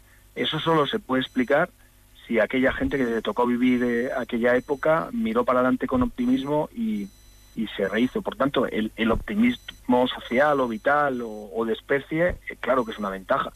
Pero en el momento en el que tenemos el problema, tenemos que tener la capacidad de, de analizarlo y de tomar decisiones, mm, aunque sean duras de tomar, porque son necesarias en este momento. Pero yo vuelvo a repetir que creo que esto, más que una más que una función de la sociedad eh, tomada como tal, debería ser una función de los dirigentes que esa sociedad ha elegido. Y quizá aquí es donde está fallando en esta pandemia el asunto. ¿no? Bueno, cerebro también tiene en el diccionario RAE la acepción de líder. Según su criterio y por sus observaciones como científico, ¿cómo está el cerebro de nuestros políticos, de nuestros gobernantes? Bueno, es difícil meterse en el cerebro de un político, pero, a ver, yo soy de la opinión que, que la, que, la inmensa mayoría de las decisiones que se han tomado se han tomado con buena intención, por supuesto. Esto no lo pongo en duda. La cuestión es que parece que no han tenido los efectos que, que se buscaba. Por tanto, opino que nuestros líderes se han equivocado. ¿Por qué? Quizá porque hablaban para desde hace muchos años lo, lo que los líderes o los políticos utilizan es un lenguaje infantilizado, en el que le dicen a la sociedad lo que la sociedad quiere oír, en la que ellos se manejan en función de encuestas a, corto plazo. Nosotros todos los científicos estamos aptos de reclamar esto. Oiga, mire, la ciencia es algo que no se puede medir a corto plazo. Evidentemente que la inversión en biología, en bioquímica, en investigación básica, es una, es una inversión a largo plazo porque lo que se obtiene eh, al cabo de cinco años de mucho esfuerzo, pues es un resultado a veces para un político absolutamente trivial. Estos señores han descubierto que no sé qué proteína es capaz de reprimir eh, esta función celular. Vale, ¿y esto para qué vale? Pues vale porque esa información puntual recogida por un grupo después de cinco años de trabajo está inmersa en una enorme red de científicos de, de todo el mundo y al cabo de ir poniendo estas pequeñas piedras es como se construyen las grandes catedrales. Pero claro, si uno solo mira en la piedra y dice, "Bueno, yo voy a poner esfuerzo de inversión para, para tallar un solo sillar o una sola piedra. Bien, pues este cortoplacismo que tienen los dirigentes, sobre todo aquí en España, porque en otros países, por ejemplo, en ciencia, sí que se tiene otra visión y se invierte con mucho más, eh, con mucha más amplitud de miras, eh, es probablemente parte de lo que les ha llevado a tomar decisiones equivocadas que había que tomar ya y que no eran gratas para la sociedad. Yo lo explico así, pero ya digo, es difícil meterse en el cerebro de un político. Eh, por ir con, con un ejemplo práctico, doctor, ¿es, por ejemplo, cerebral eh, convocar unas elecciones autonómicas en un estado de alarma y en el peor momento de la pandemia? ¿Está justificado? desde el punto de vista sanitario no lo parece. Y ya mm, el colmo es eh, decirle a gente que no son sanitarios, como son los que van a estar en las mesas electorales, que a partir de una hora tienen que, ve- que vestirse con un EPI y, y atender incluso a, a votantes, a electores que no solo que, que- estén conf- en confinamiento, sino que incluso se sepa que, están infectados. Esto desde el punto de vista sanitario es un dislate, porque cualquier persona que, que sea médico, enfermera, auxiliar, sabe lo complicado que es poner y quitarse un, EPI con todo lo que supone. Incluso para muchos de nosotros ha supuesto un entrenamiento arduo durante estos meses sin riesgo de contaminarte tú o, o tocar donde no debes, en el orden que no debes y después llevarte la contaminación a casa. Por tanto, a mí, como médico, esto me parece un absoluto disparate, pero parece que van para adelante y lo van a, y lo van a llevar a cabo de esta manera. Sus motivos tendrán y no sé quiénes serán los asesores sanitarios que, de los que dispone la Generalitat, que supongo que es de, de las elecciones catalanas de lo que ahora hablamos.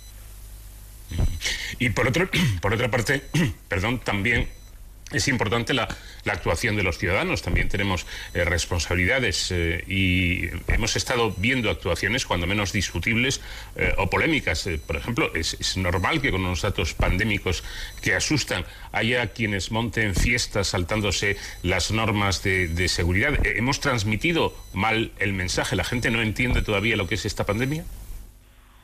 Pues evidentemente hay un porcentaje de la población que no lo entiende. Seguramente que es la población más dada a no entenderlo porque son los adolescentes o los más jóvenes que hay que ponerse también en su lugar. Está en una época de socialización máxima, de rebeldía, de no aceptar lo que dicen sus mayores ni las autoridades. Y, y esto era, era previsible que ocurriera. Lo que, lo que pasa es que hay que tener mecanismos para, para limitarlo, para cortarlo y, y para, y punitivos, lógicamente, de, de multas o de otro tipo de medidas que hagan que la gente, por más que no acepte el mensaje, que piense que todo esto es una conspiración o, bueno, por ser jóvenes eh, tengan esta tendencia a rebeldía, al final estas medidas punitivas le- les lleven a, bueno, pues no me lo creo, pero no tengo otro remedio que hacerlo porque si no, pues me van a poner una multa, me van a tocar el bolsillo o incluso me van a, me van a detener, no lo sé. Eh, evidentemente que además a- en sociedades tan libres como la nuestra, y eso está bien, existe la capacidad de decir lo que cada uno piense en cada momento, y yo estoy a favor de ello, pero también esto da lugar a que los bulos corran y que informaciones que no son correctas o no están contrastadas lleguen a un porcentaje importante de la población y la y le, supongan un poco de distorsión y no saber a qué quedarse quizá explica parte de las de las conductas absurdas que estamos viendo en estos días sí.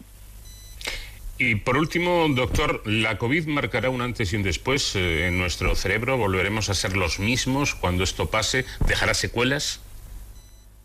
Desde el punto de vista médico, hay por lo menos uno de cada diez de las personas que pasan COVID que sabemos que va a tener eh, secuelas de uno u otro tipo y va a tener incluso algunos esta situación que llamamos de síndrome post-COVID y que es tan compleja, todavía no bien desentrañada, pero que de alguna manera limita la calidad de vida porque pues te hace eh, pensar un poco más lento, haber perdido el olfato, tener eh, cefaleas que antes no tenías, mialgias, sensación de fatiga permanente. Vale, esto es desde el punto de vista médico.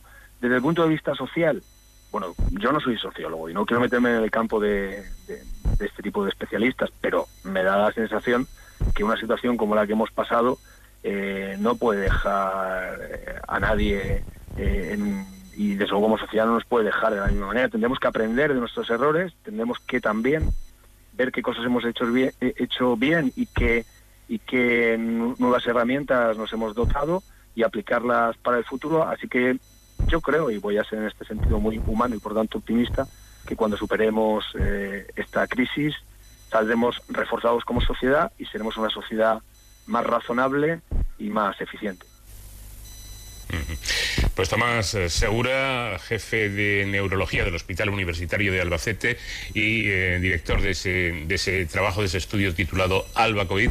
Muchísimas gracias por habernos dedicado estos minutos y enhorabuena por su trabajo. Pues gracias a vosotros y buenas noches. En Onda Cero, de cero al infinito. Esta semana Sonsoles Sánchez Reyes nos trae una historia de reyes que se remonta al siglo XII. ¿Qué tal Sonsoles? Buenas noches. Buenas noches, Paco. Bueno, pues no es otra que la historia de la campana de Huesca. Ramiro II, el monje, fue rey de Aragón entre 1134 y 1137. Era el tercero y el menor de los hijos de Sancho Ramírez y Felicia de Agustí, y nada indicaba que llegase a reinar. Fue monje desde su primera juventud en el monasterio benedictino francés de Saint-Pont de Tomier, San Ponce de Tomeras, siendo abad frotardo. Tras dos años al frente de la abadía de Sahagún, en León, Ramiro acababa de ser elegido obispo de Roda Barbastro, cuando en 1134 murió su hermano, Alfonso I el Batallador, rey de Aragón, y Ramiro se vio proclamado rey por las ciudades aragonesas. Fallecido Alfonso I sin descendencia, los nobles ofrecieron la corona a su hermano Ramiro, inexperto y aparentemente pusilánime, pensando que podrían manejarlo. Ramiro II subió al trono a finales de ese año con el compromiso de regresar en dos años a sus quehaceres eclesiásticos, una vez asegurada la línea de sucesión. Pero las continuas rebeldías de los nobles que despreciaban al rey llamándole Rey Cogulla tenían al reino sumido en el desorden, y Ramiro, neófito en cuestiones de gobierno, pidió consejo al abad Frotardo. Tras escuchar este al emisario enviado por el rey, en silencio y cuchillo en mano, salió al huerto del monasterio donde cortó los tallos de col más sobresalientes, dejando solo los pequeños, y ordenó al emisario que narrara al rey lo que había visto. Tras el relato del emisario, Ramiro interpretó el gesto en el sentido de eliminar a los que sobresalían por su postura antimonárquica. Convocó cortes en Huesca, indicando que quería hacer una campana que se oyese en todo el reino. Cuando los nobles fueron llegando al palacio para las cortes, el rey les hacía pasar a su consejo uno a uno. Tal como entraban en un subterráneo, un verdugo les decapitaba hasta acabar con los 15 nobles más levantiscos. Dispuestas las cabezas en círculo, y en el centro, colgando de una soga desde la bóveda, la del obispo Ordaz de Zaragoza, a modo de badajo, el rey hizo entrar en la estancia al resto de los nobles para que contemplaran la campana de Huesca, que ciertamente sonó hasta los confines del reino de Aragón. Así se restableció la paz en el reino.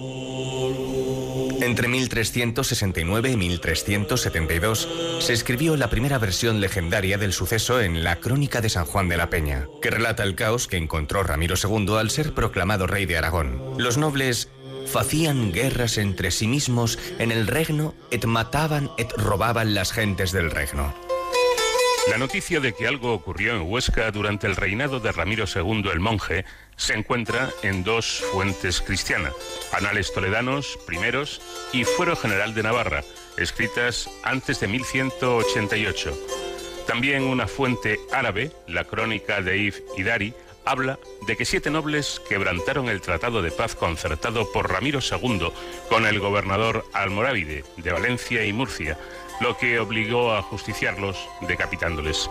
Así, en 1135 se habría producido entre Fraga y Huesca un asalto a un convoy musulmán de mercancías por varios nobles aragoneses, y de ahí su castigo.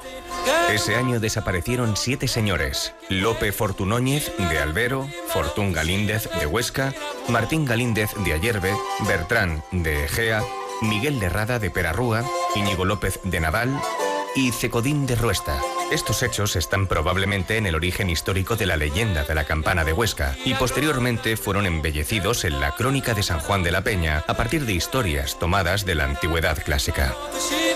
Los elementos populares ficticios de la leyenda se superponen al hecho histórico de la rebeldía de los nobles y el castigo regio. Los hechos pasaron al campo literario con variaciones.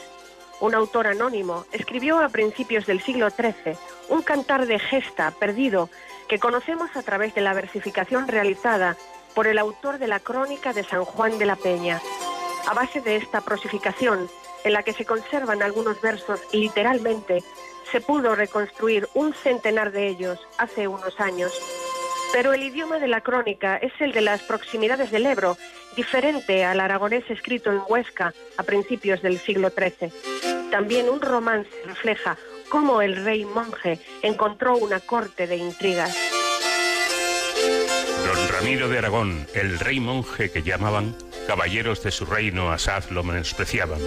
Era muy sobrado, manso y no sabidor en armas, por lo que no le obedecen, por lo que le desacatan. Un relato ha dado lugar al dicho más sonado que la campana de Huesca para referirse a un suceso de gran repercusión e inspiró numerosas obras literarias como la comedia La campana de Aragón de Lope de Vega 1623 o la novela La campana de Huesca escrita en 1852 por un desconocido joven de 24 años llamado Antonio Cánovas del Castillo, que pasaría la historia de España por llegar a ser presidente del gobierno de la nación. Aunque la leyenda aparece por primera vez en la crónica de San Juan de la Peña, la anécdota de las coles se basa en fuentes clásicas, como identificó Jerónimo Zurita en Anales de la Corona de Aragón, 1562, recordando a Tarquinio el Soberbio, el séptimo y último rey de Roma, que según Tito Livio, cortó las adormideras más altas como consejo para su hijo Sexto Tarquinio. También Heródoto, Dionisio de Licarnaso y Valerio Máximo recogieron un cuento popular en el que se cortan espigas u otras plantas. En el Palacio de los Reyes de Aragón, hoy sede del Museo de Huesca, una estancia bajo el Salón del Trono a la que se accede por unas escaleras se conoce como la Sala de la Campana, ya que la tradición indica que allí se ejecutó la masacre, pese a que el palacio fue construido a finales del siglo XII por orden de Alfonso II, nieto de Ramiro II, aunque posiblemente sobre una construcción anterior.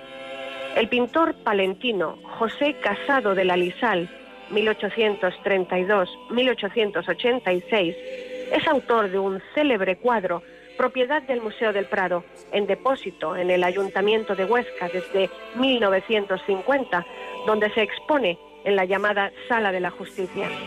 El lienzo, un cuadro al óleo con unas dimensiones de 4,69 por 3,62 metros, pintado en 1880, se ha convertido en el icono de la leyenda.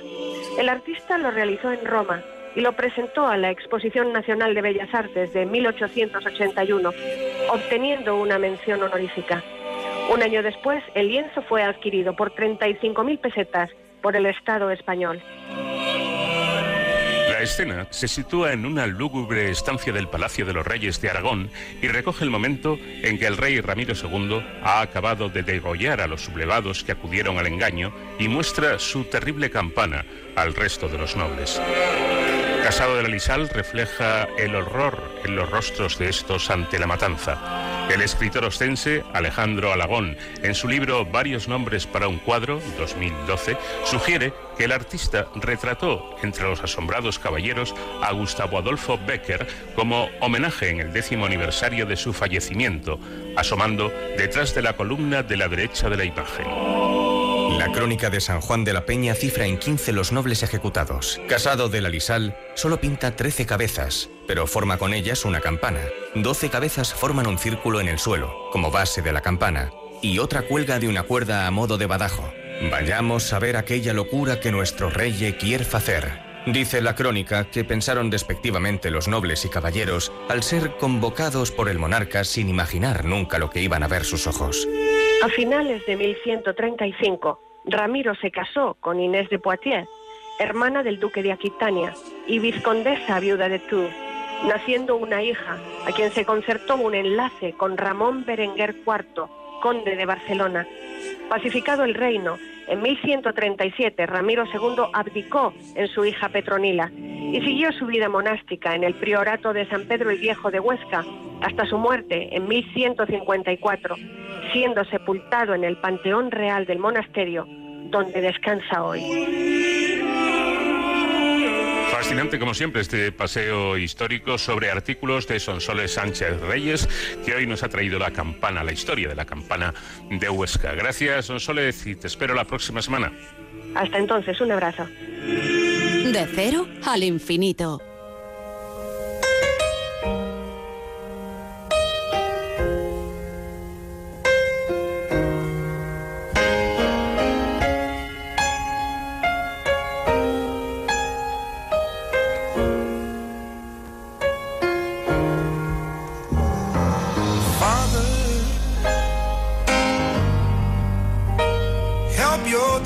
Children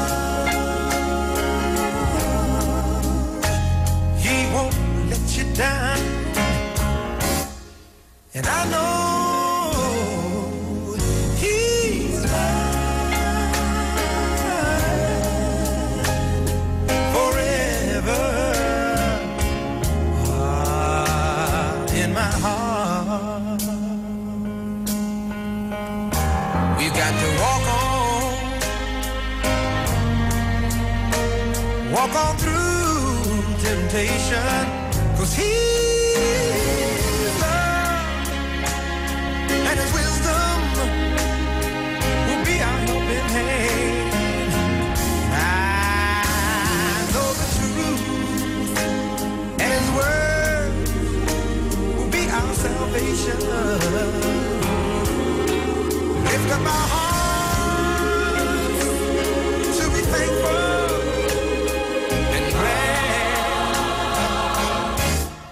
The G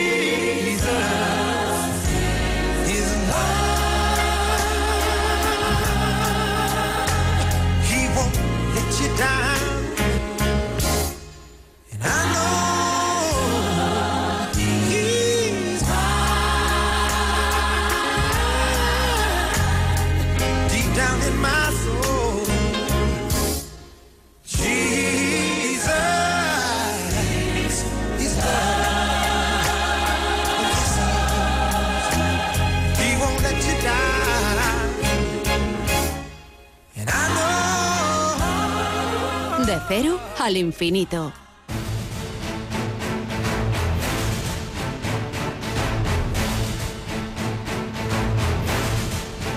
Pues hemos dejado para el final, como es costumbre cada semana, aquí en De Cero al Infinito, este tiempo que dedicamos a la seguridad y a las emergencias, siempre con nuestro experto David Ferrero. ¿Qué tal, David? Buenas noches. Muy buenas, Paco. Pues esta noche nos adentramos eh, en el corazón de una de las unidades más emblemáticas de nuestras Fuerzas Armadas. Vamos a conocer de primera mano a los Boinas Verdes españoles, los conocidos históricamente como guerrilleros.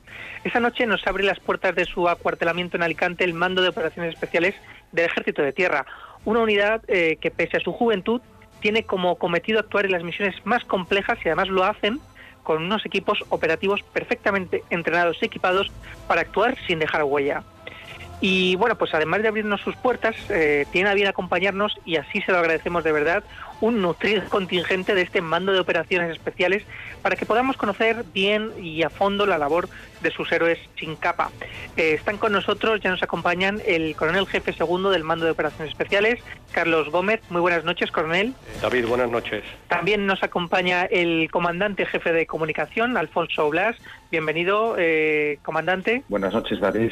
Eh, muchas gracias por atendernos. Y el capitán del MUE, que por motivos de seguridad no vamos a identificar, pero al que le agradecemos también su participación. Buenas noches, capitán. Muy buenas noches, David. Un placer. Bueno, eh, les eh, vamos a hacer una serie de preguntas y ustedes pues ya nos van contestando. Seguro que con eh, pues este este grupo, no, esto entre los tres, pues seguro que vamos desgranando un poco cómo es el MOE y sobre todo a qué se dedican.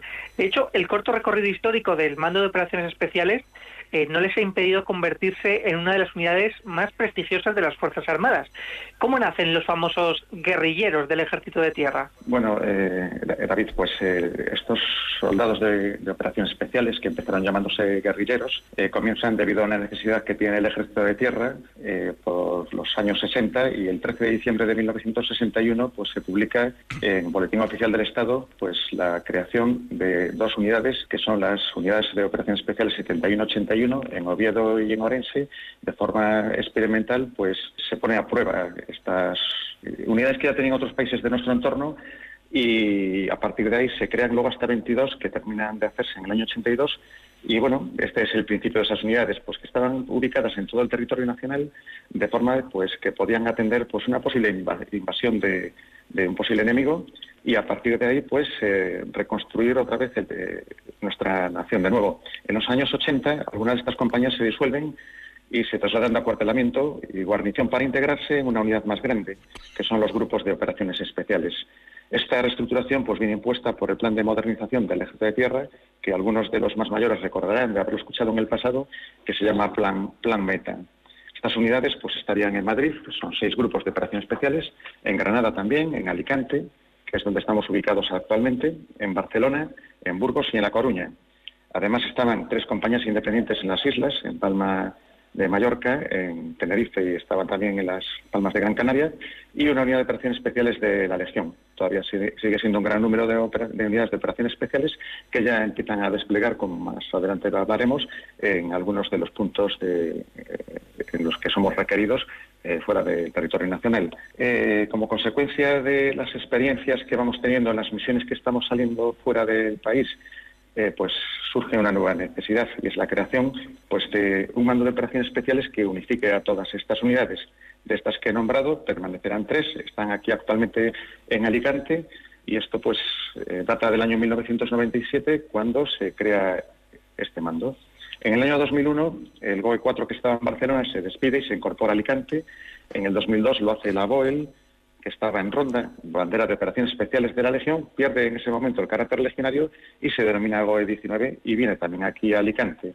Y en el 2002, pues ya con todos juntos aquí, empieza el primer hito histórico de lo que es eh, el mando de operaciones especiales como tal, con todas las unidades juntas, que este hecho, un hecho significativo eh, de las unidades de operaciones especiales es que eh, se desarrolla la operación Cantado, donde una patrulla de combate del MOE, eh, dentro de la operación Romeo Sierra, pues recupera la isla de Perejil. Es lo más sonado que hemos tenido en el principio de esta unificación, eh, lo podemos considerar una de nuestras misiones también. Bueno, ustedes eh, han participado en todas las misiones en las que se ha desplegado un contingente español y cabe destacar su trabajo en Bosnia. Actualmente, y la pregunta es para cualquiera de los tres, eh, ¿dónde, ¿dónde centran sus esfuerzos y qué estamos haciendo en estos lugares? Bien, eh, en relación a lo que acaba de efectivamente, la presencia de, los boinas verdes eh, es anterior incluso a la consolidación del MOE como tal estructura. Eh, nos remontamos en el año 93, como ha citado, con la primera salida internacional a Bosnia y Herzegovina, siguieron Kosovo, Mozambique, Líbano, en fin. Actualmente, actualmente eh, nos encontramos desplegados en tres teatros de, operaciones. Estamos en Afganistán, donde como continuación de las operaciones que están llevando allí, eh, nuestras unidades están instruyendo a, las unidades homólogas de operaciones especiales del ejército afgano. Eh, continuamos también en Irak, dentro de, la coalición internacional constituida en la lucha contra el Daesh, eh, instruyendo a unidades del ejército iraquí. Y desde manera más reciente, puesto que del teatro del Líbano hemos salido, dado que la, la evolución de la, de la misión así lo ha permitido, eh, estamos con nuestro personal desplegado en Mali. Eh, básicamente, básicamente el MOE estará lógicamente donde los intereses de, de seguridad y defensa españoles nos exijan, pero siempre vamos a ir de la mano de unidades homólogas eh, que son las que, las que están llevando este tipo de, de misiones de alta especialización. un, un interés, eh, coronel, porque eh, al fin y al cabo mantener estas misiones en estos territorios que están fuera de nuestras fronteras también repercuten en la propia seguridad de, de nuestro país. Efectivamente, creo que en España afortunadamente se ha producido un cambio de mentalidad en cuanto a que lo que ha citado el comandante antes de- del origen de nuestras unidades, que se centraban en una defensa territorial, es decir, mirábamos lo que, lo que podía venir o lo que podía ocurrir en el interior de nuestro territorio. Eh, ese concepto defensa ha evolucionado a un concepto mucho más amplio como es el de, el de seguridad y efectivamente hay que combatir, hay que combatir a esa posible amenaza en su origen. Eh, ya se ha visto y, lamentablemente España ha sido muestra de ello con los atentados yihadistas en Madrid y otros que han ocurrido en, Barcelona o en el resto de, la geografía española, cómo eh, esta amenaza se instruye, se adiestra allende de nuestras fronteras y es precisamente donde España y las organizaciones de, seguridad y defensa internacionales tienen que combatir y neutralizar esa amenaza antes de que llegue a nuestro territorio nacional. Decía que aprovechando que tenemos con nosotros a un capitán del MOE y hasta donde nos pueda contar cómo es el trabajo real sobre el terreno de los equipos de operaciones especiales. En definitiva, cómo actúan. Hola, buenas noches. Sí, normalmente nosotros salimos encuadrados en una megaestructura que puede ser tanto nacional como internacional, de la cual recibimos distintos apoyos. Ahí se nos asignan misiones que normalmente son o asistencia militar, acción directa reconocimiento especial, que por eh, la orgánica especial y valga la redundancia que tenemos los equipos operativos, pues serían inasumibles para estructuras más convencionales. Entonces, a raíz de estas tres naturalezas de emisión, viene acción directa, en lo que se persigue pues, una operación rápida, con un objetivo muy determinado, una de reconocimiento especial en la que se busca sobre todo información, o una que es asistencia militar, que es en la que se persigue el formar a un contingente para que en un futuro pueda asumir distintas eh, misiones que garanticen la seguridad de aquel teatro. En relación a esas tres, abordamos según nuestras capacidades lo que, lo que se nos ordene. Eh, además, lo hacen con equipos multidisciplinares, me consta, ¿verdad? Eso es. Permítame el, el lenguaje así un poco más ágil y, y evitando los tecnicismos, pero lo primero que hay que tener claro es que un grupo de, de operaciones especiales, en concreto un equipo operativo, está constituido por distintos especialistas en distintas áreas. Y todos juntos producen una sinergia que es la, la que capacita a la patrulla para cometer lo que comentaba anteriormente, misiones que por su naturaleza y, y especial exigencia sería imposible de asumir mediante estructuras más convencionales. Eso ya, a raíz de eso ya viene todo. Necesitamos un programa de instrucción que contemple todas esas destrezas, además a un nivel de detalle que verdaderamente es muy potente y importante y por eso la, el valor de- del mando de operaciones especiales radica en, en esa formación personal. Claro, porque para, para este trabajo y para enfrentarse a situaciones bajo condiciones de estrés muy altas y además en lugares inhóspitos, ¿no? Que pueden ir pues desde el desierto hasta la alta montaña, pasando por situaciones donde haya que desenvolverse en un medio acuático. ¿Qué preparación reciben los soldados del MOE? Bien, en este, en este aspecto la, la preparación es altamente exigente, puesto que la presión a la que es sometido lo que nosotros denominamos el operador, que es en definitiva el, el- hombre o mujer que ponemos en el terreno para cumplimentar la misión, eh, tiene que estar preparado para resolver eh, cualquier tipo de incidencia en tiempo real. De hecho, tanto los oficiales, suboficiales, como la tropa que, que contamos, eh, que trabajan específicamente en este cometido, tienen que superar un curso específico que les da la aptitud para, para operar en este tipo de, ambientes. No quiero decir con esto que todo el personal del MOE eh, cuente con este curso, sino todo lo contrario. El MOE tiene las puertas abiertas a, a cualquier miembro del ejército puesto que la proporción, la proporción de, de, diríamos, del combatiente sobre el terreno que opera y de todo el resto, todo el resto de apoyos que trabajan en beneficio de, ese grupo de personas es bastante grande. Por lo tanto, tenemos otra serie de capacidades que son eh, asumidas y son cumplimentadas por otro personal que sin ser diplomado, lo que llamamos en, en operaciones especiales, contribuye, por supuesto, a que, a que la misión se pueda, se pueda cumplir.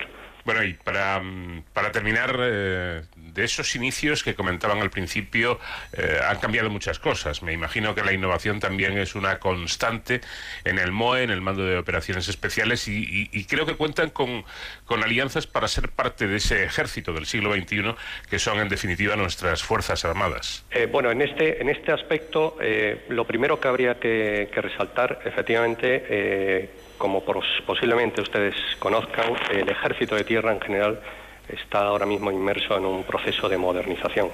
Eh, los combates o los conflictos que se visualizan de cara al futuro van a ser bastante diferentes a los que hemos estado habituados hasta ahora y el, ejército, como no puede ser de otra manera, ha- tenido que evolucionar y modernizarse.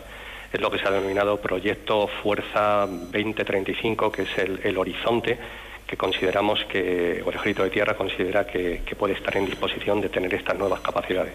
Como una parte de este esfuerzo de modernización del Ejército, existe lo que hemos llamado el proyecto MOE 2035, el cual, eh, ni más ni menos, pues es, eh, supone la adquisición de nuevas capacidades.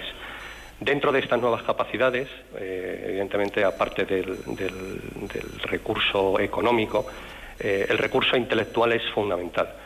De forma y manera que ya se han iniciado y se están consolidando ciertas iniciativas eh, con el sector empresarial, principalmente, que es el que, gracias a su, a su vocación innovadora, nos está ayudando a, visualizar y a darle forma a ese nuevo tipo de capacidades que, que vamos a precisar en el, en el horizonte, como digo, 2035.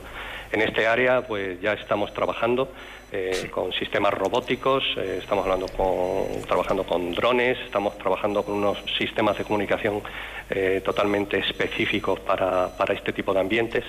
En fin y al cabo, es, es aprovechar el conocimiento que, que por parte de la sociedad civil, a través de las empresas, pueden contribuir de la mano de las Fuerzas Armadas a, continuar con el bienestar y la seguridad de nuestra nación. Bueno, yo creo que es muy importante quedarnos con esa idea, ¿no? La colaboración público-privada, aprovechar sinergias y experiencias que redunden al final en el, en el bienestar y la seguridad del, ciudadano, que es algo fundamental también para garantizar nuestra, nuestra libertad.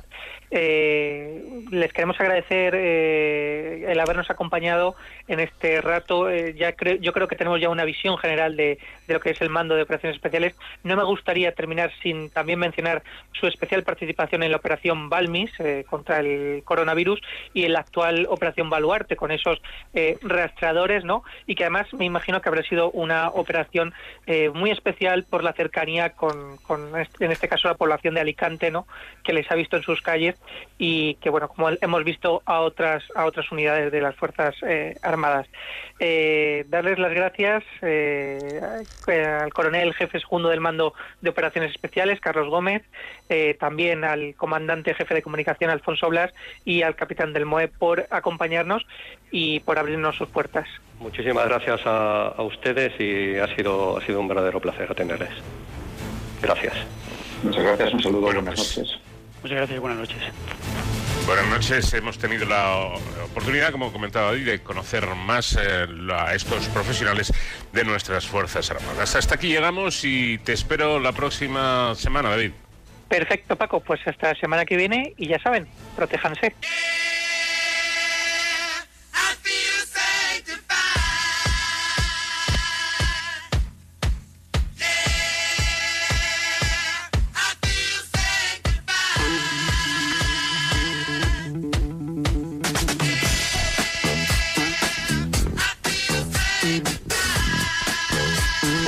Hasta aquí llegamos por hoy en nuestro en nuestra cita semanal aquí en De Cero al Infinito. Nada más, nuestro tiempo termina, pero la próxima semana aquí les estaremos esperando como siempre.